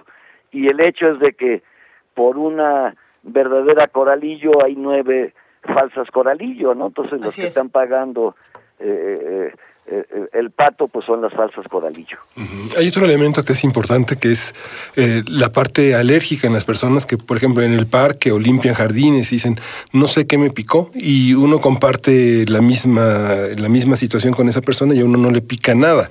Y, otro, bueno, y una segunda pregunta es, este, Alejandro, es, eh, hablaste de, de, animales que tienen eh, una, reserva de veneno destinada a defenderse o ocultarse, pero, por ejemplo, el murciélago, el gato, el perro, que este, cuando muerden y transmiten enfermedades que son prácticamente de los eh, que son portadores de agentes patógenos y, que, y que son muy específicas las, los daños que hacen al morder, este, ¿qué, qué pasa con esas, esas, dos, esas dos preguntas que... Bueno, a, eh, eh, ver, eh, este, el, comienzo por la segunda, ¿no? Este, lo, vaya, no hay ningún animal ponzoñoso, venenoso que transmita ninguna enfermedad, Los efectos dependen directamente, pues, del veneno que pueden inyectar en la picadura o en la mordedura, ¿ok? Este, entonces, desde ese punto de vista, pues hay que despreocuparse. Aunque obviamente, por ejemplo, en el caso de una mordedura de una, de una serpiente, eh, eh, la boca de la serpiente pues puede contener, eh, por ejemplo, pues las bacterias que producen tétanos, ¿no? Entonces, una, una práctica común que hacen los médicos en el caso de una mordedura de una víbora es también poner un refuerzo de vacuna para tétanos, ¿no? Pero no es que sean verdaderamente eh, vectores de, de, de, tétanos. Y la primera pregunta, nomás dame, eh, repíteme tantito y me acuerdo de que... Sí, cuando uno está eh, limpiando un jardín... Ah, la cuestión de alergias. Aquí hay un punto este que es muy importante, ¿no?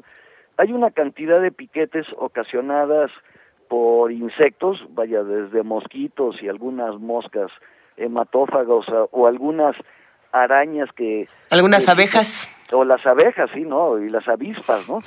Este, eh, vaya, por ejemplo, el, el, eh, hay más gente en México hoy por hoy, este, y les va a parecer esto me imagino que sorprendente, que muere por alergia al piquete, alergia, no al efecto del veneno de la abeja, por alergia al veneno de la abeja que personas que mueren por picadura de alacrán, ¿ok?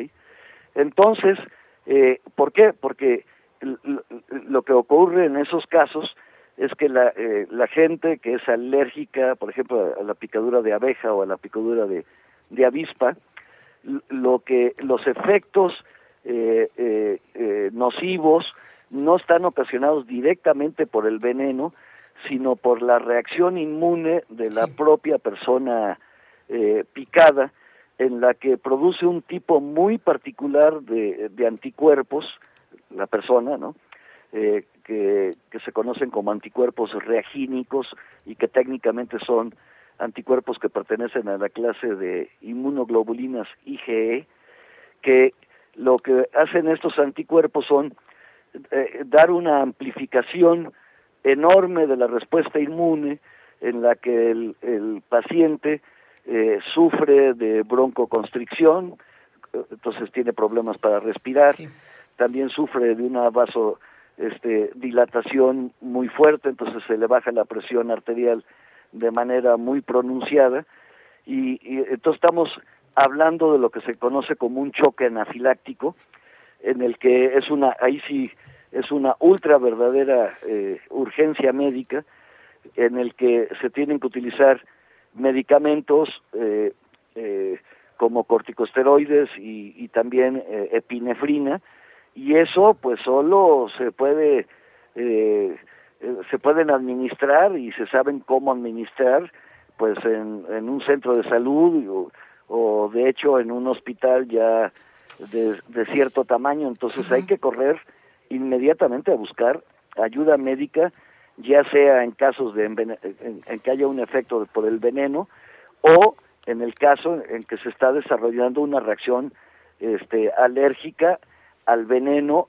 inclusive para especies en las que los venenos son muy poco tóxicos, como es el caso de las abejas y las avispas. Alejandro Lagón, ¿dónde vamos a aprender más del Instituto de Biotecnología de la UNAM? ¿Cómo nos acercamos a ustedes? Bueno, el, el, el instituto tiene una página este, eh, eh, en internet que es www.ibt de Instituto de Biotecnología punto UNAMMX, ¿sí? Y bueno, pues ahí hay un montón de cosas y, y, ahí aparezco yo, también les puedo dar yo mi correo. ¿no? Por favor. Sí, que es Alagón, que es mi apellido, ¿ok? Como Aragón, pero pronunciado por un chinito. ¿okay? Como con L de Luisa, sí. Eh, exactamente, luego eh, arroba y IBT de Instituto de Biotecnología punto UNAM MX. Venga, Alejandro Alagón, qué gustazo platicar contigo el día de hoy. Y bueno, ya estaremos todos más atentos a lo que ocurre a nuestro alrededor, a ver con cuántas coralillos, con cuántas violinistas y pero, con cuántos pero, moscos y abejas nos encontramos. El Colorado, que no cunda el pánico, ¿no? Eso. pero, que, pero, también hay que estar atentos, ¿no? no, no Venga. Porque, porque no hay que confundir un piquete de un mosquito o una roncha grande con una mordedura de una araña, ¿no? que eso pues sí. ocurre este, con mucha frecuencia. Muchísimas gracias, Alejandro. Va un bueno, inmenso abrazo para ti. Al contrario, gracias por, por interesarse en lo que hacemos. Buenísimo. Hasta luego, bueno, gracias. Adiós, Muchas adiós. gracias. Primer movimiento. Hacemos comunidad.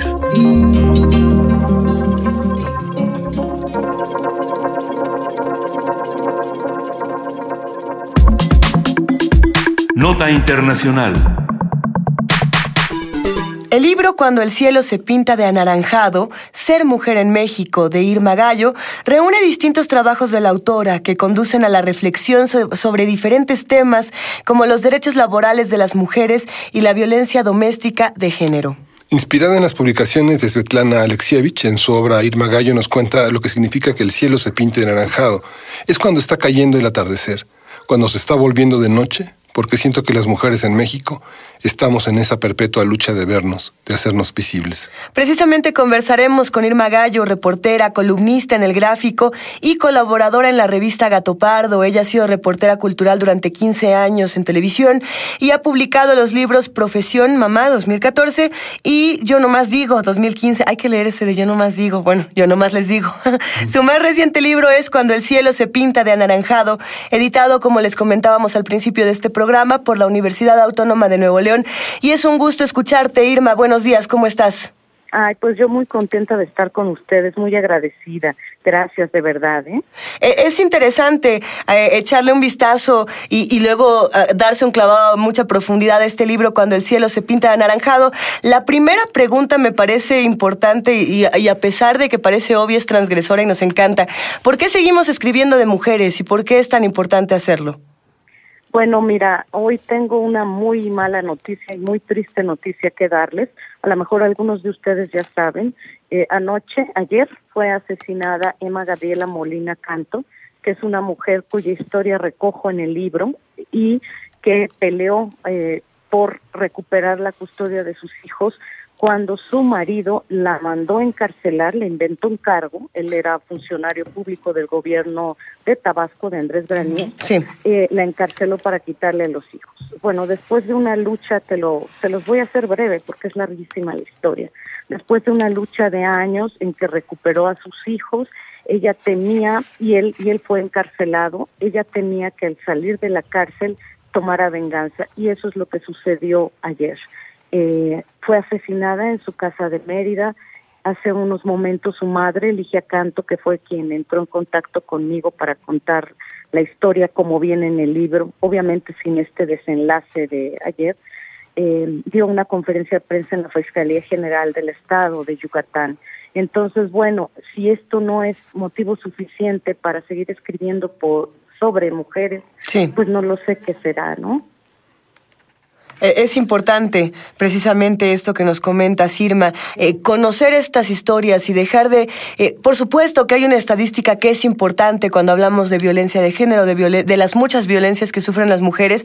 Sin embargo, hay que conocer las historias, hay que conocer los nombres, hay que, hay que seguir el trabajo de las periodistas que están buscando a todas estas mujeres, que están apoyando a las familias de muchas desaparecidas, de, de muchas otras víctimas de tantos crímenes en nuestro país.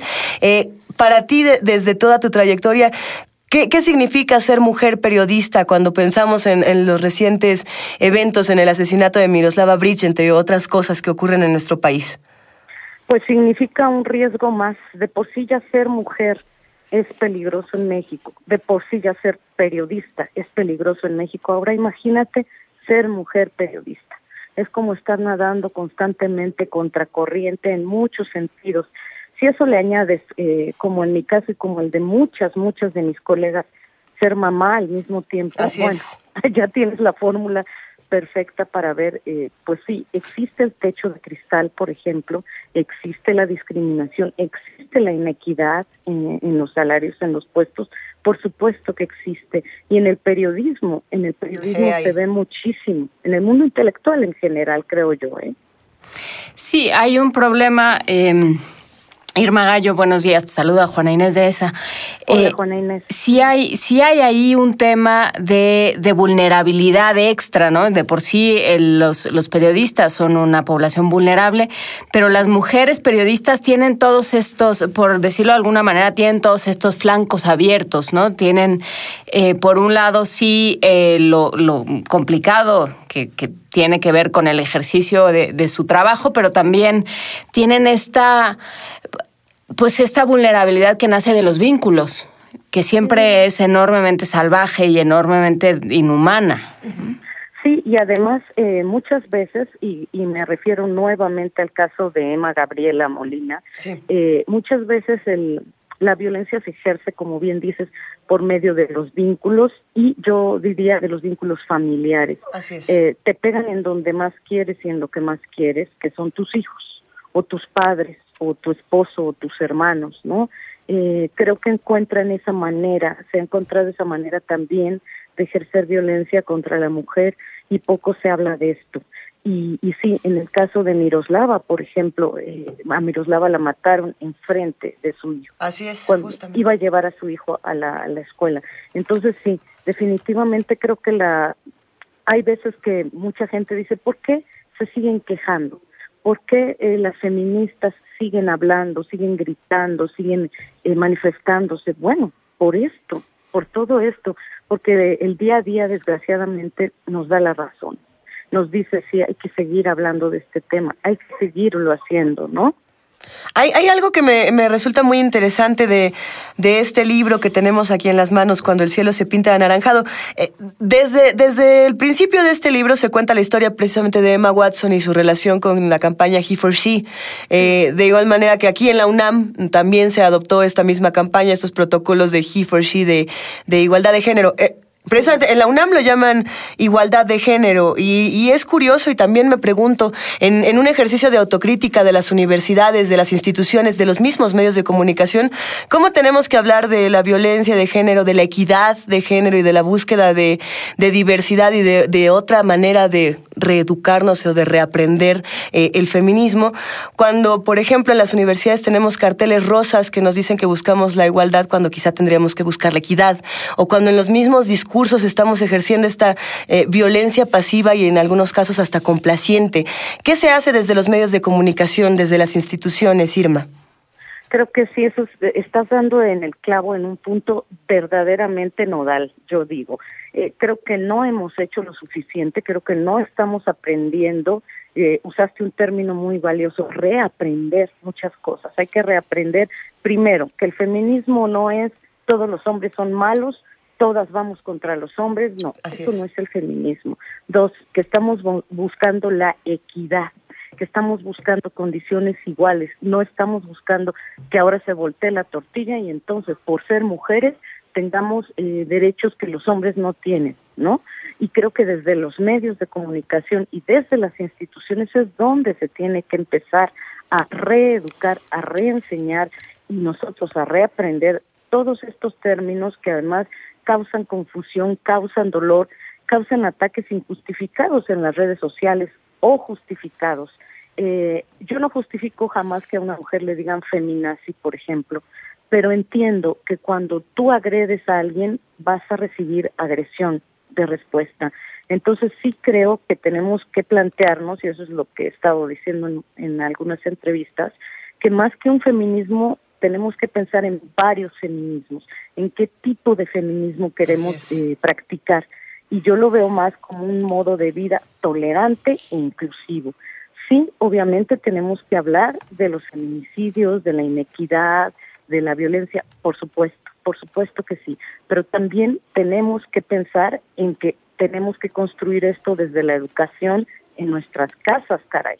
Y ya de ahí a la escuela, a la universidad, eh, a los centros de trabajo, a los medios de comunicación, que vaya permeando poco a poco, ¿no? Obviamente no tengo ninguna fórmula mágica, no lo sé, pero sí creo que es un trabajo muy arduo el que hay que hacer para repensar los feminismos. Irma, soy Miguel Ángel Quemain. ¿Crees que, hola, Irma, ¿crees que, crees que los periodistas eh, hombres le pregunten cosas distintas a las entrevistadas mujeres y que las entrevistadas mujeres le respondan cosas distintas a las periodistas mujeres o a los periodistas hombres? Hay una manera de empatía, de acercarse.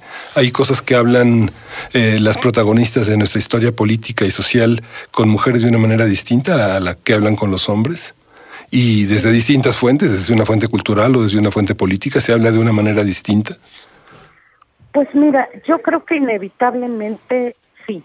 O sea, yo y además pienso que es hasta inconsciente. No estoy diciendo que esté bien o mal. Eh, Simplemente creo que sí, sí lo es. Sí hay esta, eh, pues esta manera de adecuarse a quien te está haciendo una pregunta, si es hombre o mujer, para qué tipo de medio, eh, para qué tipo de ejercicio periodístico, etcétera. Sí lo hay. Yo a lo largo, en los últimos años de mi vida, ya tengo 45 años de edad, eh, inevitablemente siento más empatía eh, cuando hablo con una mujer, pero es curioso porque mis mejores, algunos de mis mejores amigos son hombres, ¿no? En la vida privada, pues. Cuando hablo con una mujer en términos profesionales, este, más eh, distantes, pues sí eh, conecto de una manera distinta, eso sí, pero yo creo que deberíamos de dejar de pensarlo así, ¿no? De dejar de trabajarlo nosotros como periodistas, que yo también lo soy, eh, de dejar de pensar en esto, en que debe de haber una barrera o una diferencia de aproximarse y, y de hablar, no, pues no, no debería de haberla, ¿no? ¿La hay? Sí, sí la hay, desafortunadamente. Lo, lo, interesante es pensar que así como hay muchos feminismos, así como hay muchos discursos, también hay muchísimos géneros y muchísimas sexualidades que tenemos que, que ir conociendo para, para, reconocer desde dónde estamos hablando. ¿no? Me llama mucho la atención este capítulo precisamente en Cuando el cielo se pinta anaranjado, en el que hablas de las mujeres trans, pero no solamente de las mujeres trans, sino de las que viven eh, una situación muy difícil en los penales. ¿no? ¿Cómo, ¿Cómo vivimos estas otras sexualidades, estos otros géneros? En, lugares tan complejos y con tanta violencia como la que últimamente hemos visto en todos los medios, Irma. Pues sí, justamente das en el clavo también en, en ese capítulo. Esos son dos capítulos que elegí de mujeres trans, porque si alguien ha vivido la violencia más exacerbada durante los últimos años, son ellas.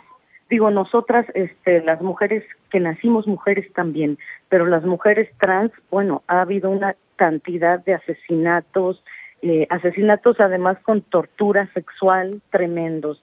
Y creo que decidí incluir ese capítulo porque imagínate, una mujer trans que no ha completado su eh, proceso de cambio de sexo biológico eh, va a una va a dar a una cárcel de hombres, de hombres, a una un penal masculino y entonces la violencia que se ejerce contra ellas, pues imagínate de qué, de qué grado llega, ¿no?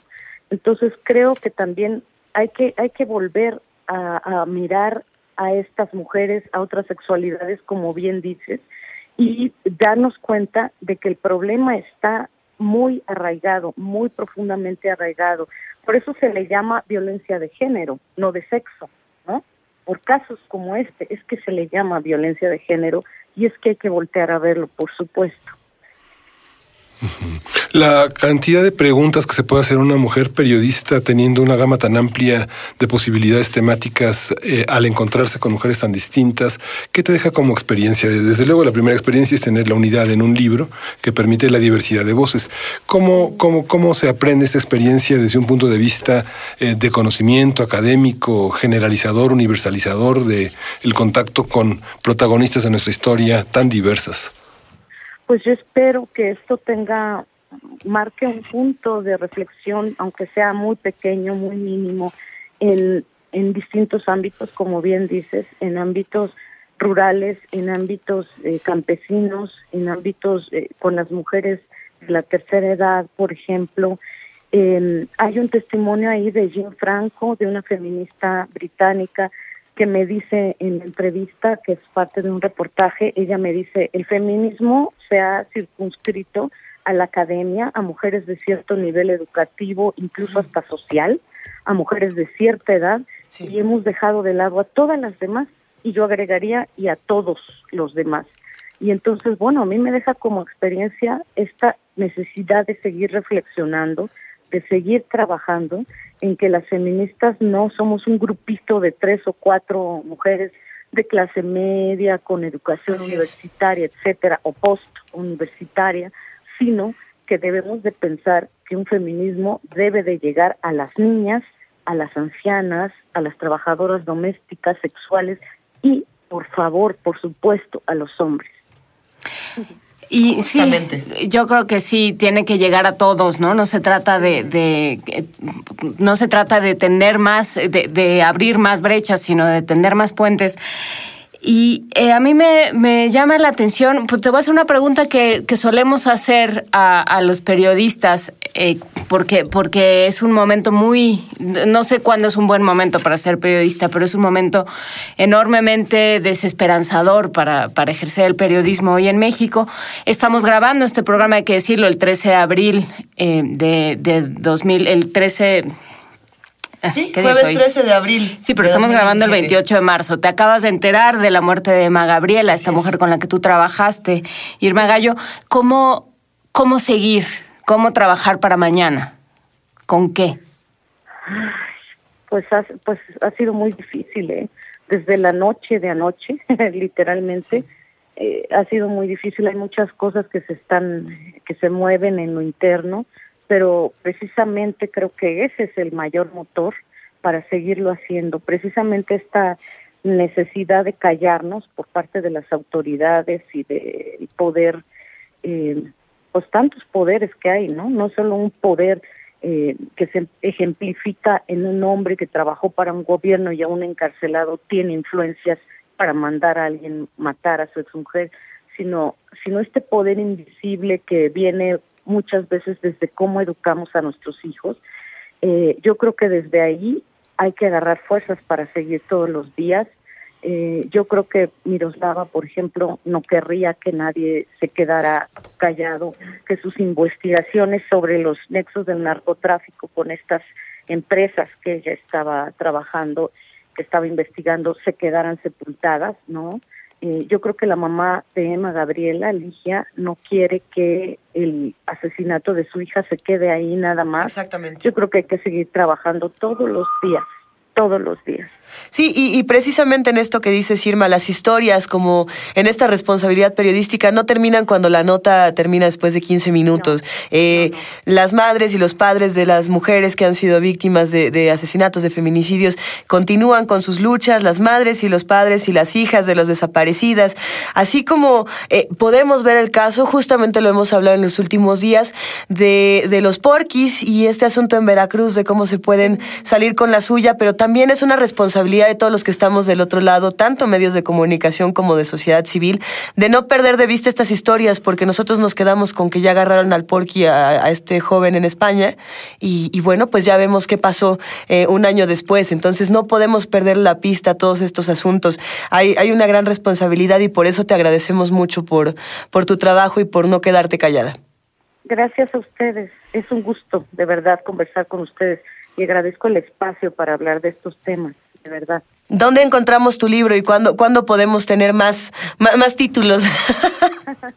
más títulos, pues no sé, hay que ir trabajando poco a poco. Y el libro estará muy pronto en las librerías Educal, que son de la Secretaría de Cultura. Mientras tanto, lo pueden encontrar en la página la libreta de irmagallo.com. Ahí hay un link para comprarlo.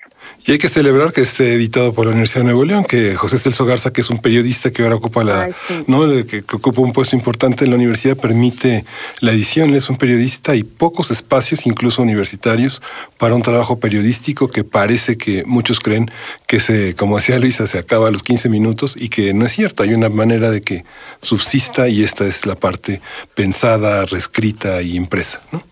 Qué bueno que lo comentas. Eh, a José Celso Garza se le agradezco porque a él le di el primer borrador y Antonio Ramos Revillas, que es ahora el director editorial de la Universidad Autónoma de Nuevo León. De verdad, si ellos no hubieran considerado que este era un tema sobre el que habría que publicar, pues este libro se hubiera quedado en los reportajes que fueron publicados en sus medios, en distintos medios en sus tiempos, ¿no? Pues te agradecemos muchísimo, Irma Gallo, todos a leer Cuando el cielo se pinta de anaranjado, Ser mujer en México. Te abrazamos desde acá. Ah, yo igualmente. Muchas gracias. Adiós. Nos vemos pronto, Irma. Muchas gracias. Seguimos aquí en primer movimiento y precisamente vamos a escuchar notas que nos proporcionan nuestros amigos de Radio UNAM del área de información. En un momento más vamos a escuchar algo que les interesa, temas que siguen eh, dando vueltas a lo largo de, de, la semana, a lo largo de las semanas y que por supuesto nosotros tenemos que recuperar y como les decíamos con Irma Gallo no debemos dejar de atender. Por eso en este momento vamos a hablar, querido Miguel Ángel, de refinerías, esta nota que nos plantean nuestros compañeros. Sí, es un error del gobierno mexicano no reorientar la inversión hacia refinerías nacionales con el fin de evitar las importaciones. Dos nuevas plantas de este tipo se construirán en Estados Unidos para enviar combustible a nuestro país. Abraham Menchaca tiene la información.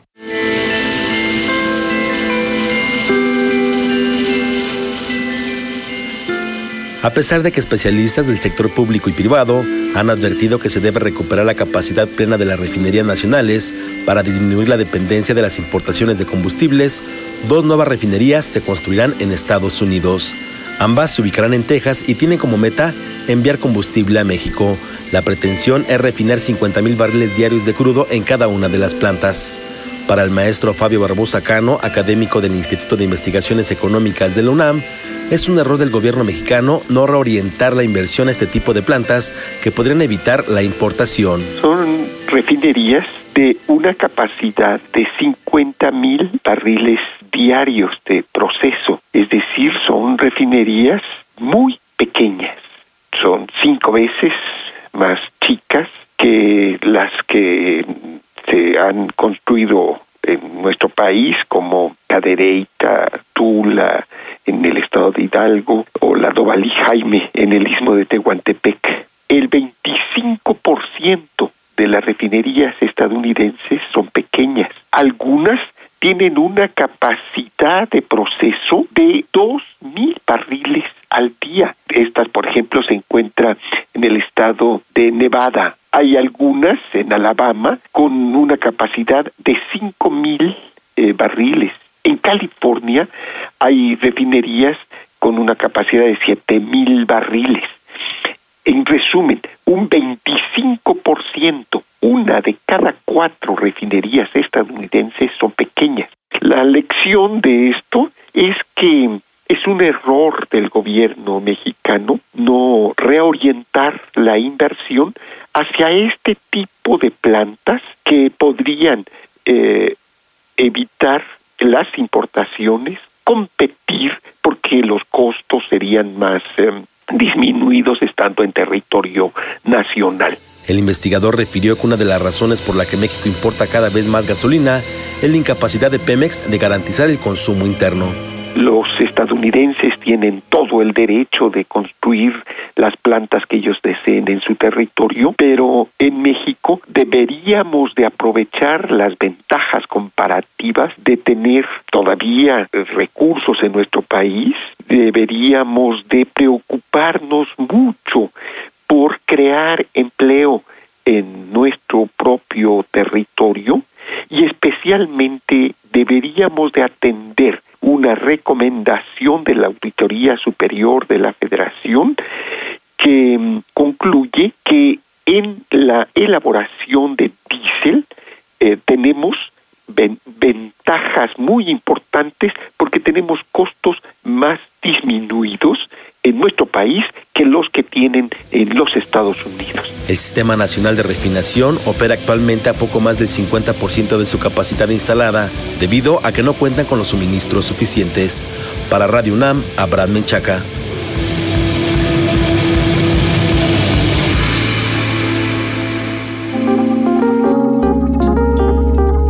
Primer movimiento. Hacemos comunidad.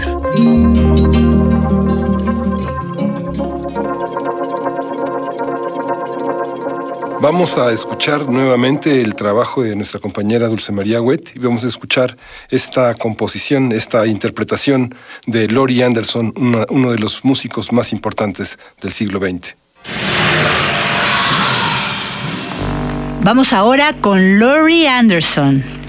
Ella es una artista del performance. Primero que nada, yo diría que es poetisa, compositora, artista visual y cineasta y destaca por un trabajo músico-vocal y pregnado de todo lo anterior, pero también de la crítica, de la sátira. Es una pionera en el uso de medios electrónicos. Ustedes recordarán que tiene un violín electrónico y tecnológicos para el desarrollo de sus performances musicales, instalaciones artísticas y por supuesto para la grabación de sus álbumes.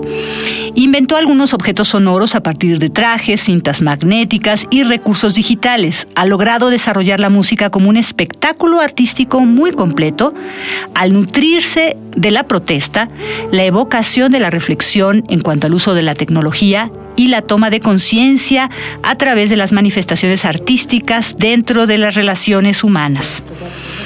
Laurie Anderson, nacida en 1947, está cumpliendo 70 años fusiona el pop, el rock, la música electroacústica y la lírica en prosa, incursión en el jazz, en la música ambiental. Su trabajo es único y la recepción de la audiencia ha sido muy favorable. Ha venido muchas veces a México también. De ella, de Laurie Anderson, vamos a escuchar Big Science, música del álbum United States Live de 1984, producido por Warner Bros. Es Laurie Anderson en el violín eléctrico, Opxa, tambora, teléfono, violín de cinta y voz, Roma Barana acordeón, Chuck Fisher, saxofón y clarinete.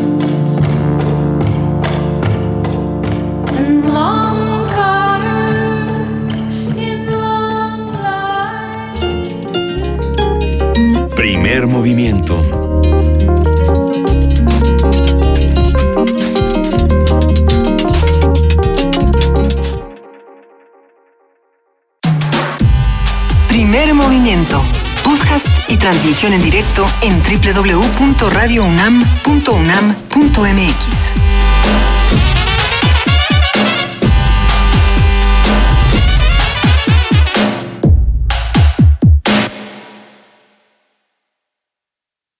a continuación vamos a escuchar otra nota que nos comparten nuestros amigos de Radio UNAM del área de información, que bueno, no descansaron y, y nos han dejado un montón de contenidos de lo más contrastados e interesantes, Miguel Ángel.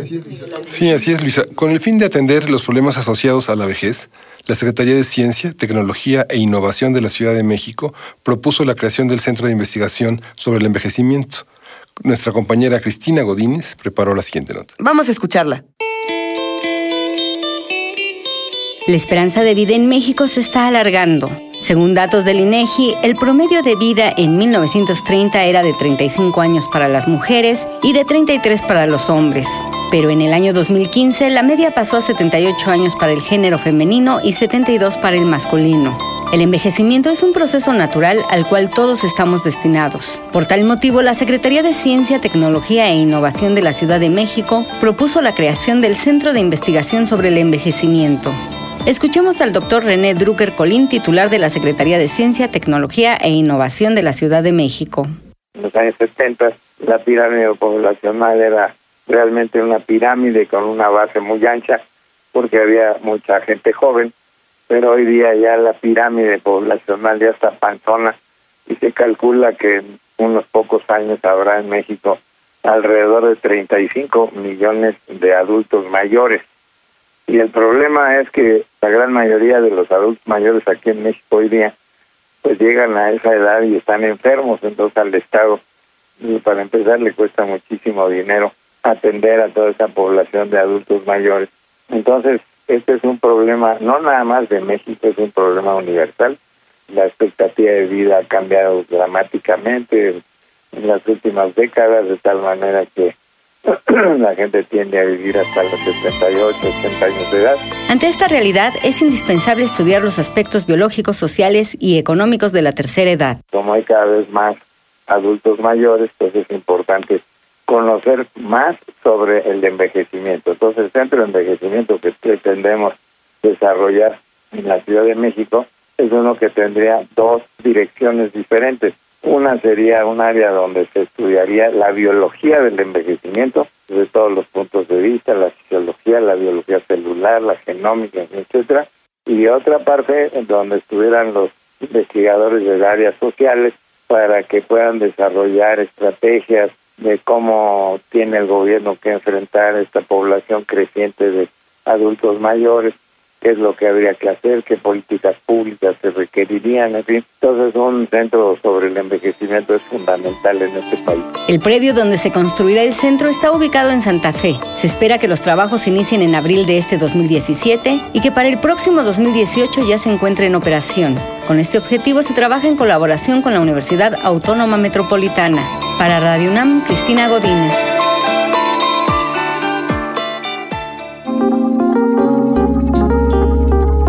Primer movimiento. Hacemos comunidad.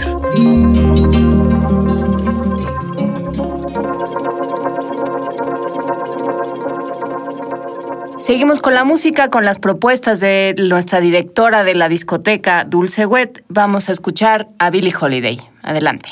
Seguimos ahora con Billie Holiday. Ella nació en 1915 en Nueva York y murió en 1959. Se dice que Billie escribió esta canción que vamos a escuchar, Don't Explain, después de que su marido, Jimmy Monroe, llegó a casa una noche con los rastros del lápiz labial en el cuello. El valor artístico de Billie Holiday reside en su capacidad interpretativa, en su dominio del swing y en la adaptación de sus cualidades vocales al contenido de la canción. Transmite a sus canciones una intensidad inigualable que en muchos casos es fruto de una traslación de sus vivencias hacia la letra de sus músicas. Escuchemos con Billie Holiday, cantante y compositor estadounidense, Don't Explain. Hush now, don't explain. Just say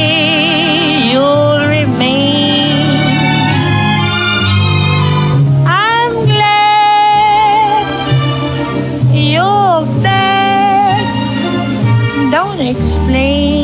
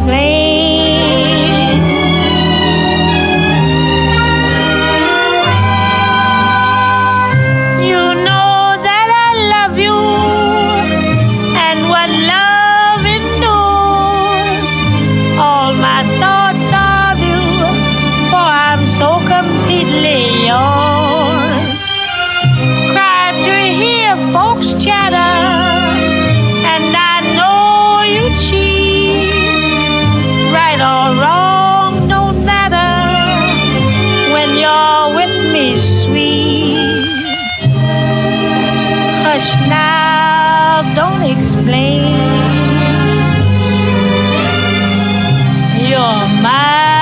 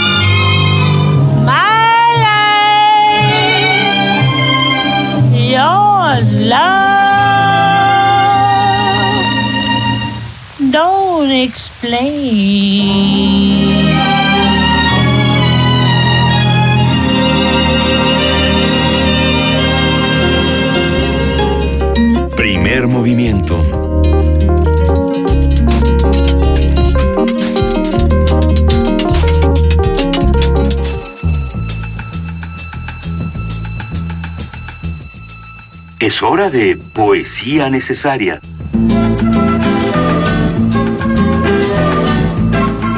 Ya es hora de poesía necesaria. Y esta mañana, ¿Te estás Miguel riendo? Ángel. ¿Te estás riendo de Juan Stack? No me estoy riendo, yo nunca me río de Juan Stack, toda mi admiración y cariño para precisamente las voces emblemáticas de Radio UNAM.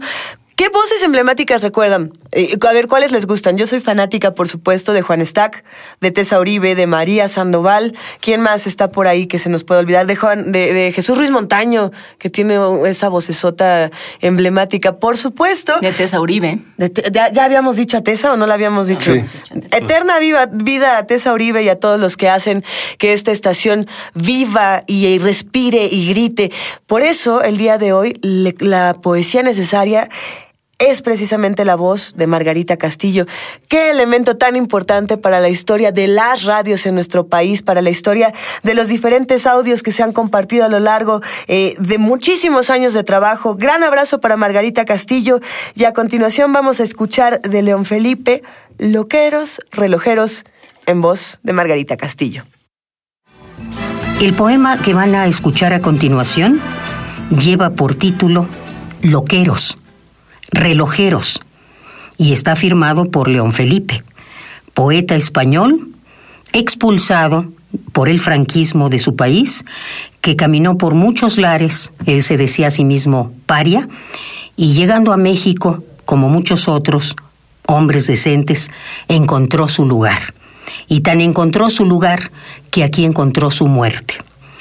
Este poema es doloroso, eh, muy descriptivo, y es una especie de Guernica, pero en palabras. Precisamente el llamamiento que nos hace es que cómo cuando suceden cosas horribles, degradantes en el mundo, en este caso en México, cómo es posible que la maquinaria del cerebro se mantenga intacta, cómo es posible que no se bote ese mecanismo del cerebro y en lugar de hacer tic-tac, tic-tac, tic-tac, haga o deje de caminar. Para ustedes, con enorme cariño, está leído en la voz de León Felipe, es decir, lo leí, ya que tuve la oportunidad de conocerle, como él hablaba. Lo leí como él leía. Espero que sea de su agrado, con mucho cariño, como siempre para esta maravillosa estación que es Radio UNAM y por supuesto para la enorme universidad que pelearemos porque sea laica, pública y gratuita, que es para mí el monolito de Odisea en el Espacio 2001. Yo la toqué y pensé. Loqueros, relojeros, el sapo iscariote y ladrón en la silla del juez, repartiendo castigos y premios en nombre de Cristo, con la efigie de Cristo prendida en el pecho.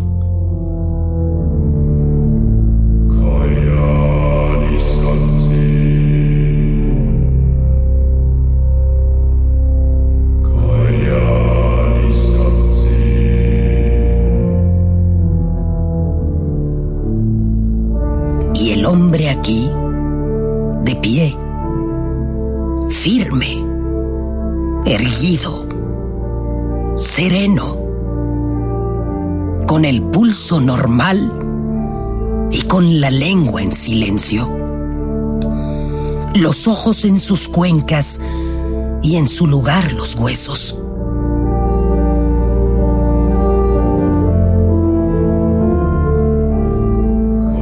El sapo iscariote y ladrón en la silla del juez repartiendo castigos y premios. Y yo tranquilo aquí, callado, impasible, cuerdo,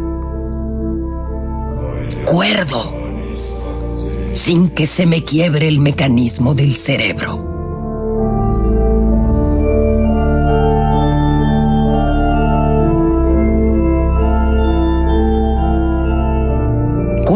Se pierde el juicio, relojeros? ¿Cuándo enloquece el hombre? ¿Cuándo? ¿Cuándo es cuando se enuncian los conceptos absurdos y blasfemos? Y se hacen unos gestos sin sentido monstruosos y obscenos.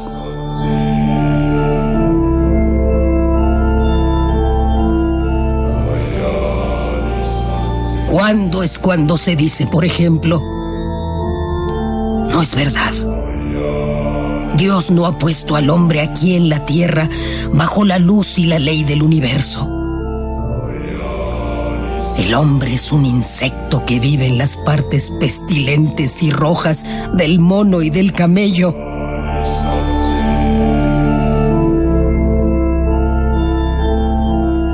¿Cuándo si no es ahora? Yo pregunto, loqueros. ¿Cuándo es cuando se paran los ojos y se quedan abiertos? Inmensamente abiertos, sin que puedan cerrarlos ni la llama ni el viento. ¿Cuándo es cuando se cambian las funciones del alma y los resortes del cuerpo y en vez de llanto no hay más que risa y baba en nuestro gesto?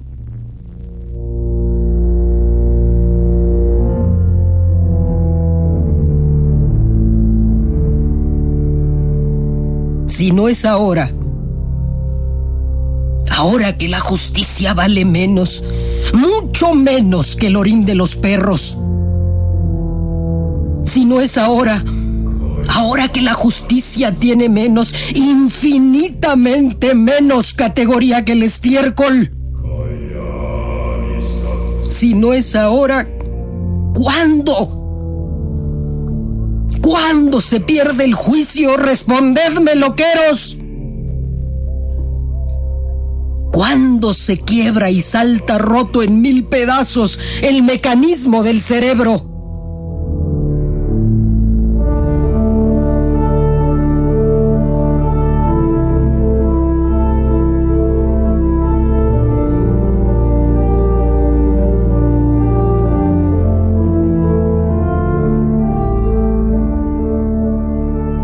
Hay locos, amigos.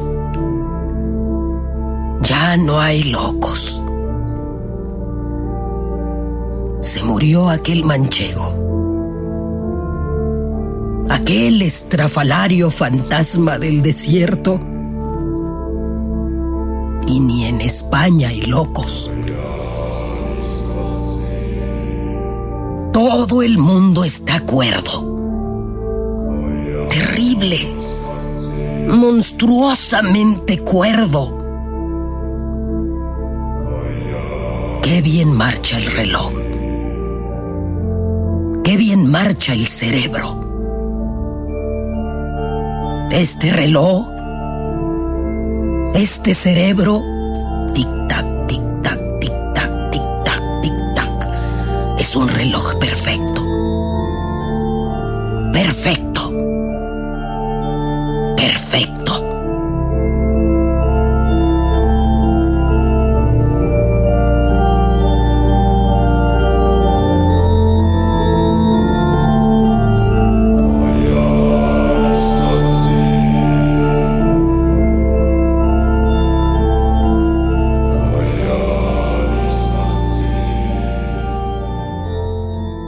Escucharon ustedes Loqueros, Relojeros, poema de León Felipe, deseándoles que a ustedes solamente les camine bien tic-tac, tic-tac, tic-tac, ese mecanismo del cerebro, mientras ocurran cosas buenas. En cuanto ocurran cosas malas, les deseo que se desquicie su reloj interno.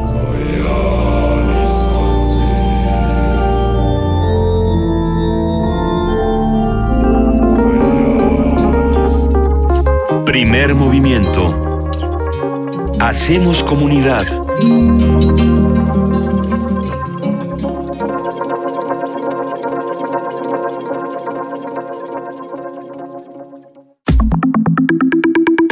La mesa del día. Y porque hacemos comunidad y porque es jueves, ya llegó el momento de los mundos posibles del doctor Alberto Betancourt, doctor en historia, profesor de la Facultad de Filosofía y Letras de la UNAM y coordinador del Observatorio del G20 de la misma facultad. Queridísimo Alberto Betancourt, ¿cómo estás? Muy buenos días. Luisa, buenos días, ¿cómo estás? Juana Inés, vamos a ver, yo quisiera compartir con ustedes hoy una preocupación que tengo. Yo llamaría a mi intervención del día de hoy bacterias milagrosas y comunidades potentes. bacterias milagrosas ahorita van a ver por qué, porque quiero hacer una referencia a las bacterias que desde hace miles de millones de años eh, han poblado la tierra y cuyos eh, descendientes se encuentran hoy en las lagunas de Cuatro Ciénegas, Coahuilas, Coahuila, perdón, y comunidades potentes porque yo creo que nosotros afortunadamente tenemos un país que no solamente tiene una gran riqueza de diversidad biológica, sino que esta riqueza va acompañada de la diversidad cultural y tenemos comunidades afortunadamente muy poderosas con un tejido social muy sólido que defienden con mucho ahínco nuestra diversidad biológica, nuestros recursos naturales y la belleza de nuestros paisajes. Pero la segunda parte de mi, de mi intervención se podría titular La necesaria resistencia a la ley general de la biodiversidad y pues es un, una, un llamado, digamos, a la necesidad de que los legisladores escuchen a los guardianes de la vida maravillosa, a nuestros pueblos indígenas, si es que, como lo están haciendo, quieren legislar sobre el tema. Resulta que el 25 de octubre de 2016, la senadora Ninfa Salinas presentó el proyecto 198 al Senado de la República para expedir la Ley General de Biodiversidad con la intención de expedirla al vapor para poder presumirla en la COP13 de la Convención de Diversidad Biológica. Fíjense ustedes la fecha, estamos hablando del 25 de octubre, el momento en el que se presenta el proyecto, que pretendía ser aprobado para antes del día 6 de diciembre. El asunto es que esta ley, eh, esta iniciativa que actualmente se encuentra en dictamen en las comisiones de Medio Ambiente y Estudios Legislativos del Senado, deroga el título segundo de la Ley General de Equilibrio Ecológico y Protección Ambiental y abroga completita la Ley General de Fauna Silvestre. La iniciativa que pretendía aprobarse fast track se elaboró sin consultar a científicos, instituciones del sector, pueblos originarios, pobladores de las áreas naturales protegidas y ni siquiera el sector que trabaja en el aprovechamiento de la biodiversidad.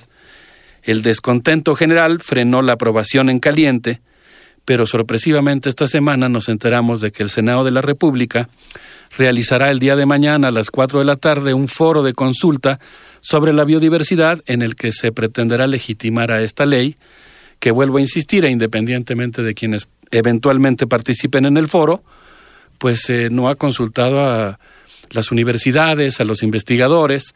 Es una ley que va a tratar un tema tan importante como es el tesoro de la vida maravillosa de México, que pretende abrirlo, abrir la biodiversidad a la realización de negocios, de una digo ya hay negocios, pero abrirlo de una manera todavía más contundente, en un estilo de apertura que significa realmente un grave riesgo para la biodiversidad.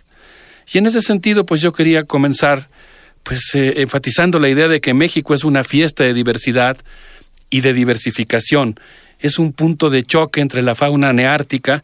Aquí en México están los osos, los pumas, los lobos, los venados y aquí choca, aquí se aquí chocaron, digamos, como en un como en una línea de de fútbol americano la fauna neoártica proveniente del norte y la fauna neotropical proveniente del sur del continente, formada por jaguares, guacamayas y lagartos. Tenemos un territorio con gradientes que van desde los casquetes polares de nuestros maravillosos volcanes hasta las hondas fosas oceánicas en donde se encuentra la fauna batipelágica. Esta, esta que se parece muchísimo, Juan Inés, que se parece realmente a la fauna que acaba de describir Juan Inés, es lo más cercano que tenemos.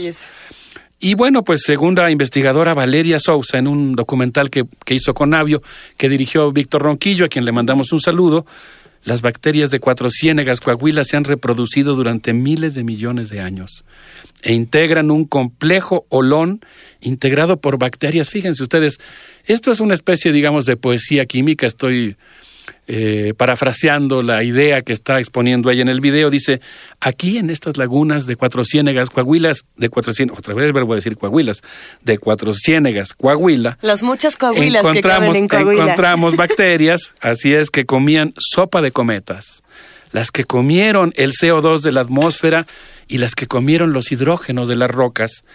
Aquí estas bacterias siguen haciendo azúcares chiquitas. Luego están también las bacterias que comieron el magma de los volcanes, todas reunidas conviviendo aquí. Pero ahora tenemos también las portentosas bacterias que convirtieron la energía solar en energía química las autoras de la fotosíntesis, que burbuja a burbuja convirtieron el planeta naranja en un planeta azul.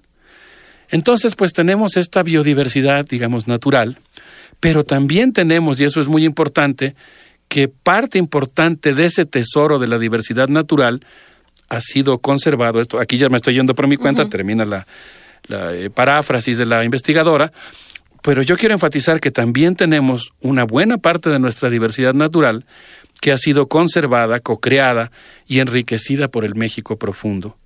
Por ejemplo, Michelín Cariño documenta en el libro Etnoagroforestería de México, que coordinaron Víctor Manuel Toledo eh, y María Isabel Moreno, que, por ejemplo, los indios cochimíes convirtieron los oasis de Comondú en Baja California Sur en paisajes bioculturales, donde establecieron formas de uso múltiple y modelos de no agotamiento de los ecosistemas que han fomentado el prodigio de la diversidad en ese desierto. Entonces, Luisa, pues nosotros en México tenemos una, un tesoro realmente de diversidad biológica por razones geológicas, por razones de los gradientes altitudinales, pero también y de manera muy importante porque ha habido actores de esa conservación que han incluso participado activamente en el enriquecimiento de la diversidad biológica cuando han realizado fitomejoramientos y han hecho que, por ejemplo, de una sola especie de maíz, eh, ahora pues exista una especie nueva y mil cien variedades distintas. Entonces no se puede planear una ley de conservación de la biodiversidad sin tomar en cuenta, entre otros, pero de manera muy importante, a los pueblos indígenas que han participado en esta eh, conservación, a los guardianes del tesoro de la diversidad biológica. Y esta ley no lo hace. Quisiera compartir con ustedes algunas críticas que han formulado distintos expertos y grupos de expertos a esta ley. Por ejemplo, la doctora Patricia Escalante, hemos hablado de ella en dos, hace dos programas o tres cuando hablamos de Texcoco. ella es licenciada y maestra en biología por la UNAM y doctora en biología por el Colegio de la Ciudad y el Museo de Historia Natural de Nueva York. Así es, precisamente. La iniciativa salinista, dice ella, retira sanciones existentes en la Ley General de la perdón, de la vida silvestre y facilita la captura de los citácidos. Los citácidos son los loros, las guacamayas y pericos, son animales enigmáticos, inteligentes y longevos, estruendosos, hábiles voladores y trepadores por sus garras, dice ella, sigodáctilas. Son muy inteligentes, yo no lo sabía. Eh, estas aves no solo repiten, pueden responder preguntas complejas y de acuerdo a diversos experimentos pueden nombrar objetos. Juan Inés está poniendo cara de que está recordando a todos los loros que ha conocido, o quizá por su extensa cultura está recordando el texto de Flaubert. Eh, ¿cómo, ¿Cómo se llama este texto? Un alma de Dios, ¿no? Eh, donde el loro es un personaje principal. Ahorita no, nos estaba dices. pensando en Periquito Verde Esmeralda, de que es un periquito que viaja por toda la República. No se rían de mí. Ah, mira, pues entonces debe ser un perico muy culto. Fíjate. De acuerdo a la prestigiada ornitóloga, la ley suspende las restricciones para la captura de citácidos. La nueva, la iniciativa de ley presentada por la senadora del Partido Verde suspende eh, elementos de la ley, o sea, abroga la ley general de vida silvestre. Y al abrogarla no recupera el hecho de que, pues, está planteado que es la prohibición para, para capturar estos pericos. Entonces, ella nos recuerda que en 2008, cuando se estableció la prohibición, se capturaban aproximadamente 75.500 individuos de perico al año. Ayer hablé con Roberto Aviña, en un momento más voy a citar sus palabras. Él me comentaba cómo hacen los pajareros, ¿no? Que se suben a los árboles, se trepan altísimo en los árboles hasta los nidos de los pericos y roban los huevos y después los incuban y posteriormente los venden en las tiendas que vemos aquí en la Ciudad de México o en otros lugares del país. El 77% de los pericos capturados en los nidos muere antes de llegar a los consumidores. Cuando por fin llegan a una casa, normalmente viven más tiempo que el que pueden ser cuidados por sus dueños, porque hay pericos que viven 60, 70 años. Entonces hay un problema de que los dueños normalmente no transfieren la responsabilidad de cuidar a sus animales. Consecuentemente, abrogar la ley que prohíbe capturar a estos animales significaría olvidar que es una tradición mesoamericana venerar, por ejemplo, a la guacamaya como chispa solar de fuego rojo sobre el cielo azul. Si les parece bien, yo les propondría que en honor a, la, a esta tradición pudiéramos escuchar a los moros y cristianos con el colás y regresar a seguir platicando para escuchar a ver qué, qué les parece esto que estamos platicando. Venga.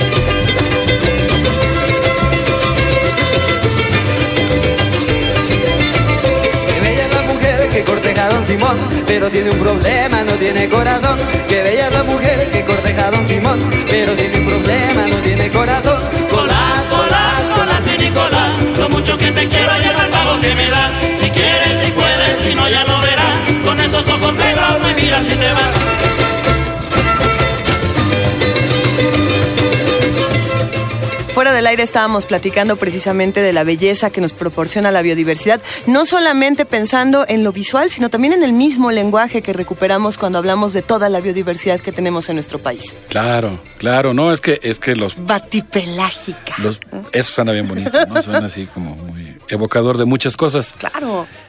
Pues sí, estábamos platicando de que en el texto El Capital Natural que publica Conavio, texto que desde el punto de vista teórico, al menos yo cuestionaría el concepto que da título al libro, pero es un libro hermoso, es una, es eh, sin duda alguna una de las mayores recopilaciones que se ha hecho sobre el estado de la conservación biológica en México. Y ahí hay un capítulo precioso sobre los mares, los eh, creo que 36 diferentes mares que tiene México y habla de esto que a mí me parece alucinante, ¿no? Cómo es que tenemos desde las montañas marinas del Golfo de México hasta las fosas muy profundas de más de 5.000 metros de, prof- de- de profundidad, lo cual quiere decir que en un viaje submarino alguien podría pasar desde la cima de la montaña hasta estas cimas con S que se encuentran en las grandes profundidades.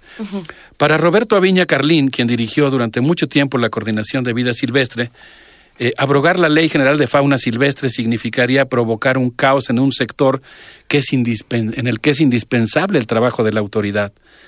Las nubes de palomas norteamericanas que oscurecían el suelo mexicano desaparecieron cuando se permitió su caza indiscriminada de manera análoga a este permiso que se dio en los Estados Unidos para cazar indiscriminadamente a los búfalos disparándoles desde el tren. Como había muchos, se pensó que eso no iba a causar ningún daño y eso no ocurrió. Lo mismo ha pasado con esta preciosa ave. Ahora, tenemos también, eh, según el comentario que él nos hizo, la preocupación de que en la actualidad existen muchas actividades relacionadas con la fauna silvestre que requieren de la ley y del trabajo de la autoridad para cuidar a las especies. Por ejemplo, miren estos casos. no sé, el exceso de turistas puede diezmar las poblaciones de tiburón ballena en el Caribe. Puede afectar también la reproducción de las ballenas en Baja California Sur o ralentizar la reproducción de las tortugas en Acumán, en Quintana Roo.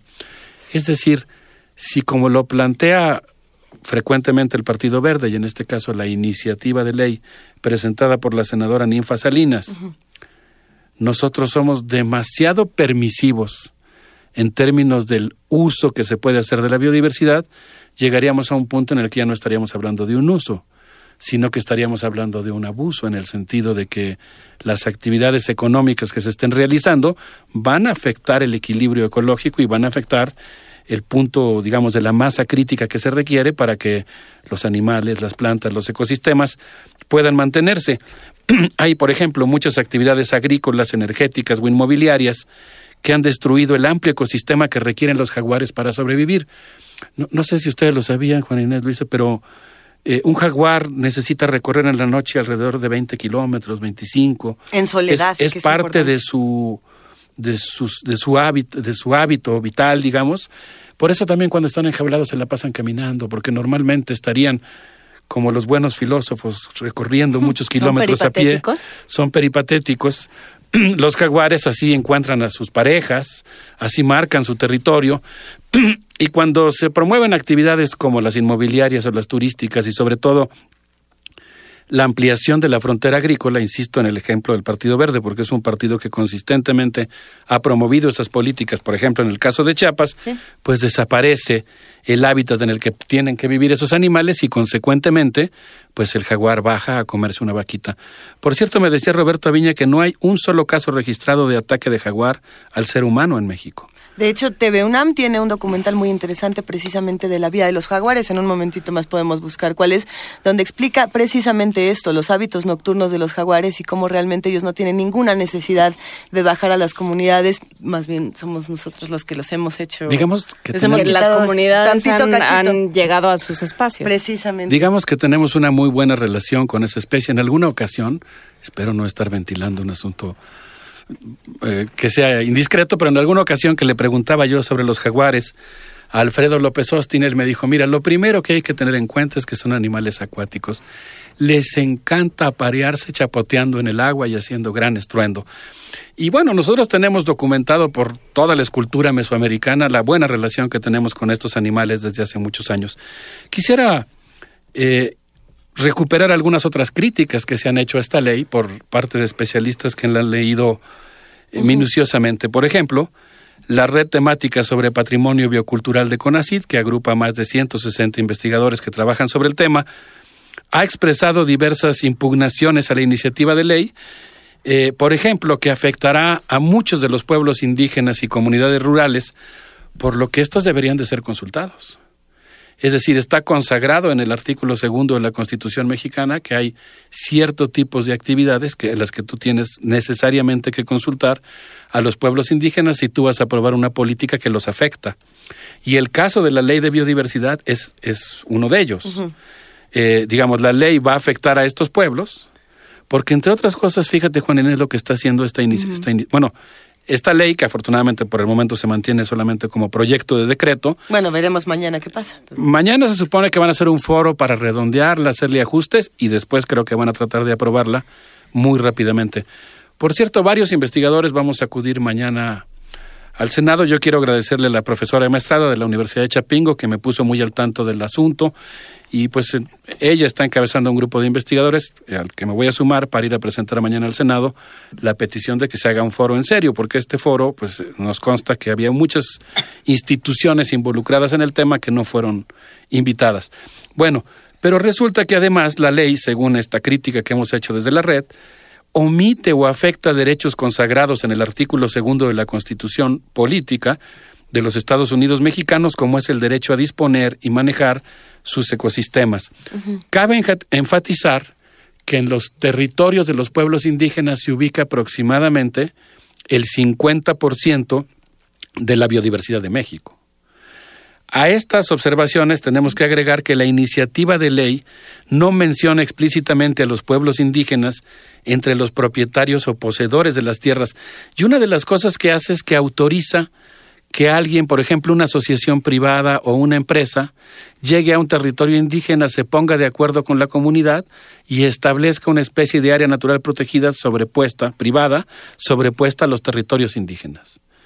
Entonces, pues claramente se trata de una iniciativa que está destinada a relajar la normatividad, a aumentar la posibilidad de hacer negocios de capitalismo salvaje con la biodiversidad mexicana y pues tiene problemas muy fuertes, por ejemplo, no asume los derechos al territorio y la totalidad del hábitat reconocidos en el artículo 169 de la OIT, no establece ninguna protección a los sistemas agrícolas indígenas y no reconoce, no promueve y no protege a los conocimientos que se desprenden de ellos, pero en cambio deja muy claro que los terceros podrían adquirirlos o usufructuarlos. Es decir, la senadora Salinas y supongo que un bloque de senadores más, aunque espero que haya también personas eh, legisladores con conciencia que se opongan a ello, lo que pretendían hacer era aprobar una ley que rápidamente eh, abriera el paso para que México pudiera aplicar el protocolo de Nagoya que permite que las grandes empresas transnacionales, sobre todo las farmacéuticas, puedan firmar convenios con comunidades locales, con ejidos, con pequeños sectores de los pueblos indígenas, para utilizar sus conocimientos, por ejemplo, para la fabricación de medicinas, para alimentos y bebidas, para cosméticos, firmando un contrato. Esto no está, bueno, eh, este es un tema muy polémico y el hecho es que México ya aprobó el protocolo de Nagoya, pero el problema es que eso no significa que nosotros tengamos que renunciar a hacer adaptaciones domésticas que permitan que el protocolo de Nagoya se aplique en su caso, eh, teniendo que atender a disposiciones locales que protejan a nuestros conocimientos locales y a nuestros pueblos indígenas. Es decir, no tendría por qué ser automático. Yo soy de los que piensa que fue un error firmar el protocolo de Nagoya, pero digamos, aceptándolo como una realidad jurídica no significa que tú tengas que renunciar a poner en tu legislación algo que sin contravenir el protocolo proteja a nuestros pueblos. Y esto, por supuesto, no forma parte de las preocupaciones de la, de la ley. Juan, en este escucho como que quieres hacer un comentario. No, no, no, es que veo. nos llegó una, una Esto es interesante. eh, llamada telefónica de Marlene Ehrenberg, a quien le mandamos un saludo y muchas gracias. Nosotros fundamos por ahí de 1989, dice, la Asociación Mexicana para la Re- se inventó, se invitó a una asociación para que para la protección de animales en peligro de extinción, las CITES. Y saludos a todos los que protegen la biodiversidad. Dice Marlene Ehrenberg, hay muchas eh, organizaciones ciudadanas que están en este, en este pleito y que eh, y a las que habría que escuchar y a las que a las que habría que abrirles un espacio dentro de estas discusiones que nos conciernen a todos. Claro, ese es el asunto fundamental. Tú no, mira, yo creo que hay que las mejores normas son aquellas que son resultado de un consenso y de un saber, de una expertise. Entonces tú no puedes aprobar una ley que esperas que, que se cumpla, que sea eficaz y que, y que esté bien diseñada si no estás consultando a las personas que están involucradas en el asunto. Y en este caso no se consultó al menos ampliamente, no sabemos si en las cúpulas así ocurrió, al personal de la Comisión Nacional de Biodiversidad. Al menos no de manera extensa, insisto, yo no sé si hubo alguna reunión petit comité, pero eso sí, estoy seguro que no se invitó a la gente de Semarnat, que no se invitó a la gente del Instituto de Ecología, que no participó la gente del Instituto de Geología, que no hubo personas de la Facultad de Ciencias, que no hubo personas del Programa Universitario de Medio Ambiente, no estuvo la red de Etnoecología, no estuvo Greenpeace, no estuvo el sector eh, que trabaja en la zona, no estuvo CONAM, la Comisión Nacional de Áreas Naturales Protegidas. ¿Cómo vas a aprobar entonces una ley general de la biodiversidad sin tomar la opinión de este sector, digamos, científico, de este sector institucional? Pero lo más grave de todo es que no se consultó a quienes viven en los territorios donde está el 50% de la biodiversidad, que son los propios pueblos indígenas. Miren, por ejemplo, el Fondo Mexicano de Conservación de la Naturaleza, cuyo origen es privado, viene, es una institución que fundó el Grupo Monterrey, la eh, fundidura Monterrey, que había causado un gran daño ambiental en nuestro país, al final decidió crear una organización empresarial ecológica que se convirtió en eh, el Fondo Mexicano de Conservación de la Naturaleza, que ahora recauda el 50% del dinero que el Banco Mundial otorga a la investigación para áreas naturales protegidas es una institución, digamos, que está muy a tono con la política oficial.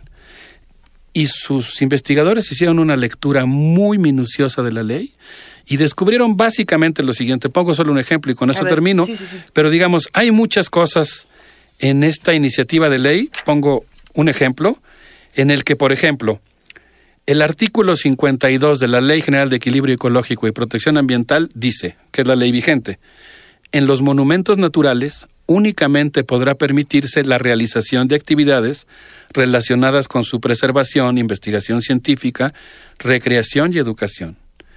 La nueva ley dice que en los monumentos naturales se dará prioridad a. Y así viene toda la ley. O sea, en lugar de po- imponer la restricción de que solamente se realicen actividades de conservación, dice que se dará prioridad. Y habrá que recordar la construcción de las leyes en nuestro país, donde tenemos el se dará prioridad, apartado 1, apartado 2, y le vamos haciendo pequeños párrafos a las leyes hasta que las deformamos y le damos privilegios a lo que cada quien crea conveniente, ¿no? Que es algo que ha ocurrido.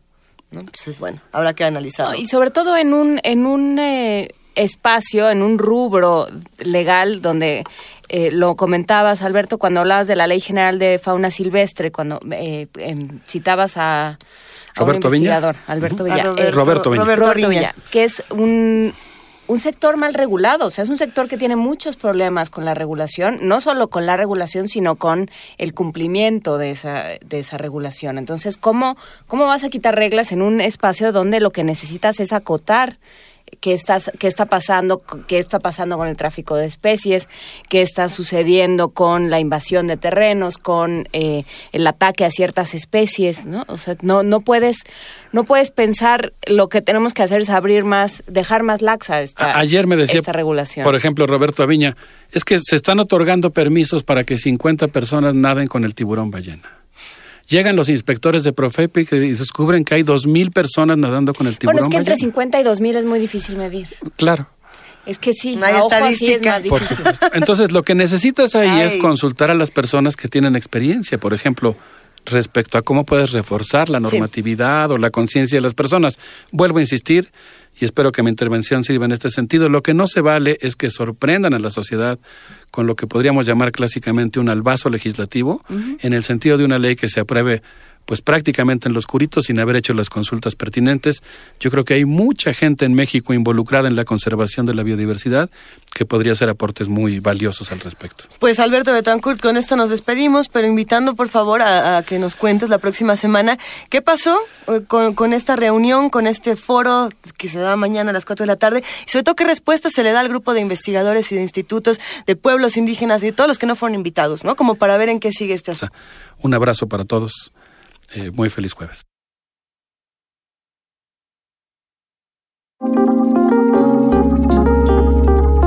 Primer movimiento. Hacemos comunidad.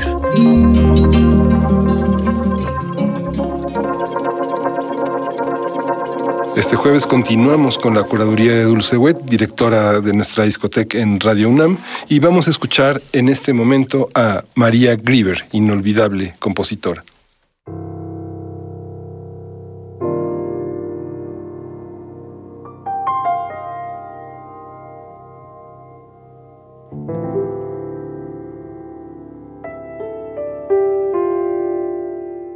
Por último, vamos ahora con María Grieber. Ella, nacida en León, Guanajuato, México, en 1884 y muerta en Nueva York, compositora mexicana.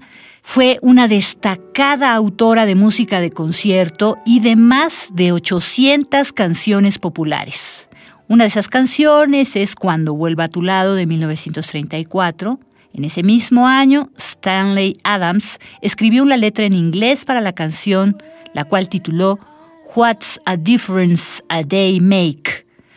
Grandes del jazz como Dina Washington, Sarah Vaughan, Aretha Franklin, Tony Bennett, Chet Baker, Benny Goodman la interpretaron y tal vez ninguno oyó hablar de María. Por eso María se encuentra en esta lista, porque además de ser gran compositora mexicana, logró hacerse un lugar en la historia del jazz y de la música mexicana. Con ustedes, ¿Quién eres tú? de María Grieber, en la voz de otra grande cantante del jazz mexicano, Iraida Noriega.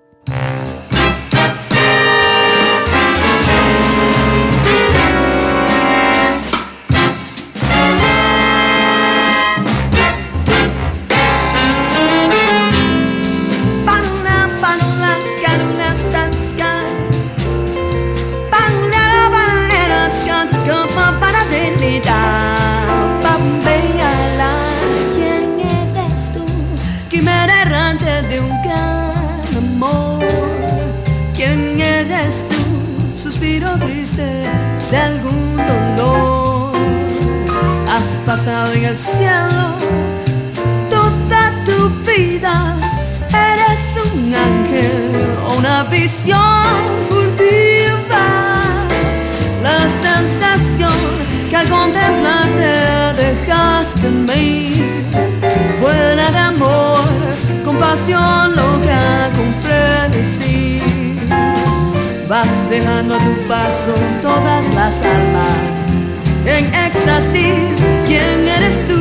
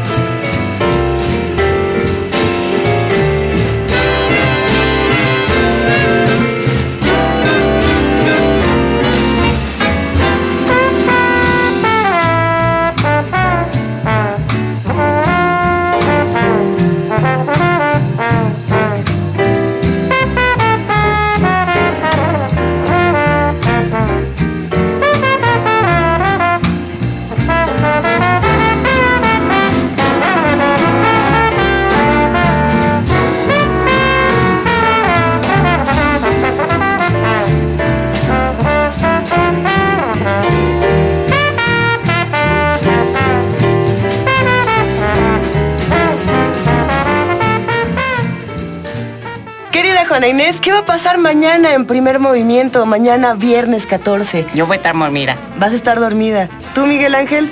Pues voy a estar dormido y despierto. Dormido y despierto. Estando aquí no estoy. Muy a la. Santa Sabina. En Duermevela. Pero lo que sí es cierto es que nuestros yo del pasado grabaron un programa lleno de Información lleno de información deliciosa. y lleno de un montón de cosas. Vamos a vamos a hablar de qué vamos a hablar. ¿De qué vamos a hablar mañana? No, vamos a tener a una serie de em, de integrantes de grupos jarochos que están recuperando, Venga. recuperando esta tradición y están consolidándose como, una, como un organismo que trabaja y que revive todo el espíritu jarocho. Estaremos hablando con Jarocho Power. Venga, pues se antoja muchísimo. Acompáñenos mañana de 7 a 10. No nos vamos, seguimos aquí con ustedes en primer movimiento eh, toda la semana, todos estos dos días que nos quedan. Y la próxima nos escuchamos completamente en vivo. Muchísimas gracias, Miguel Ángel Quemain. Gracias, Luisa. Muchísimas gracias, querida Juana Inés de esa. Muchas gracias, Luisa Iglesias. Un abrazo a todos. Gracias, Miguel Ángel. Gracias. Esto es Primer Movimiento. El mundo desde la universidad.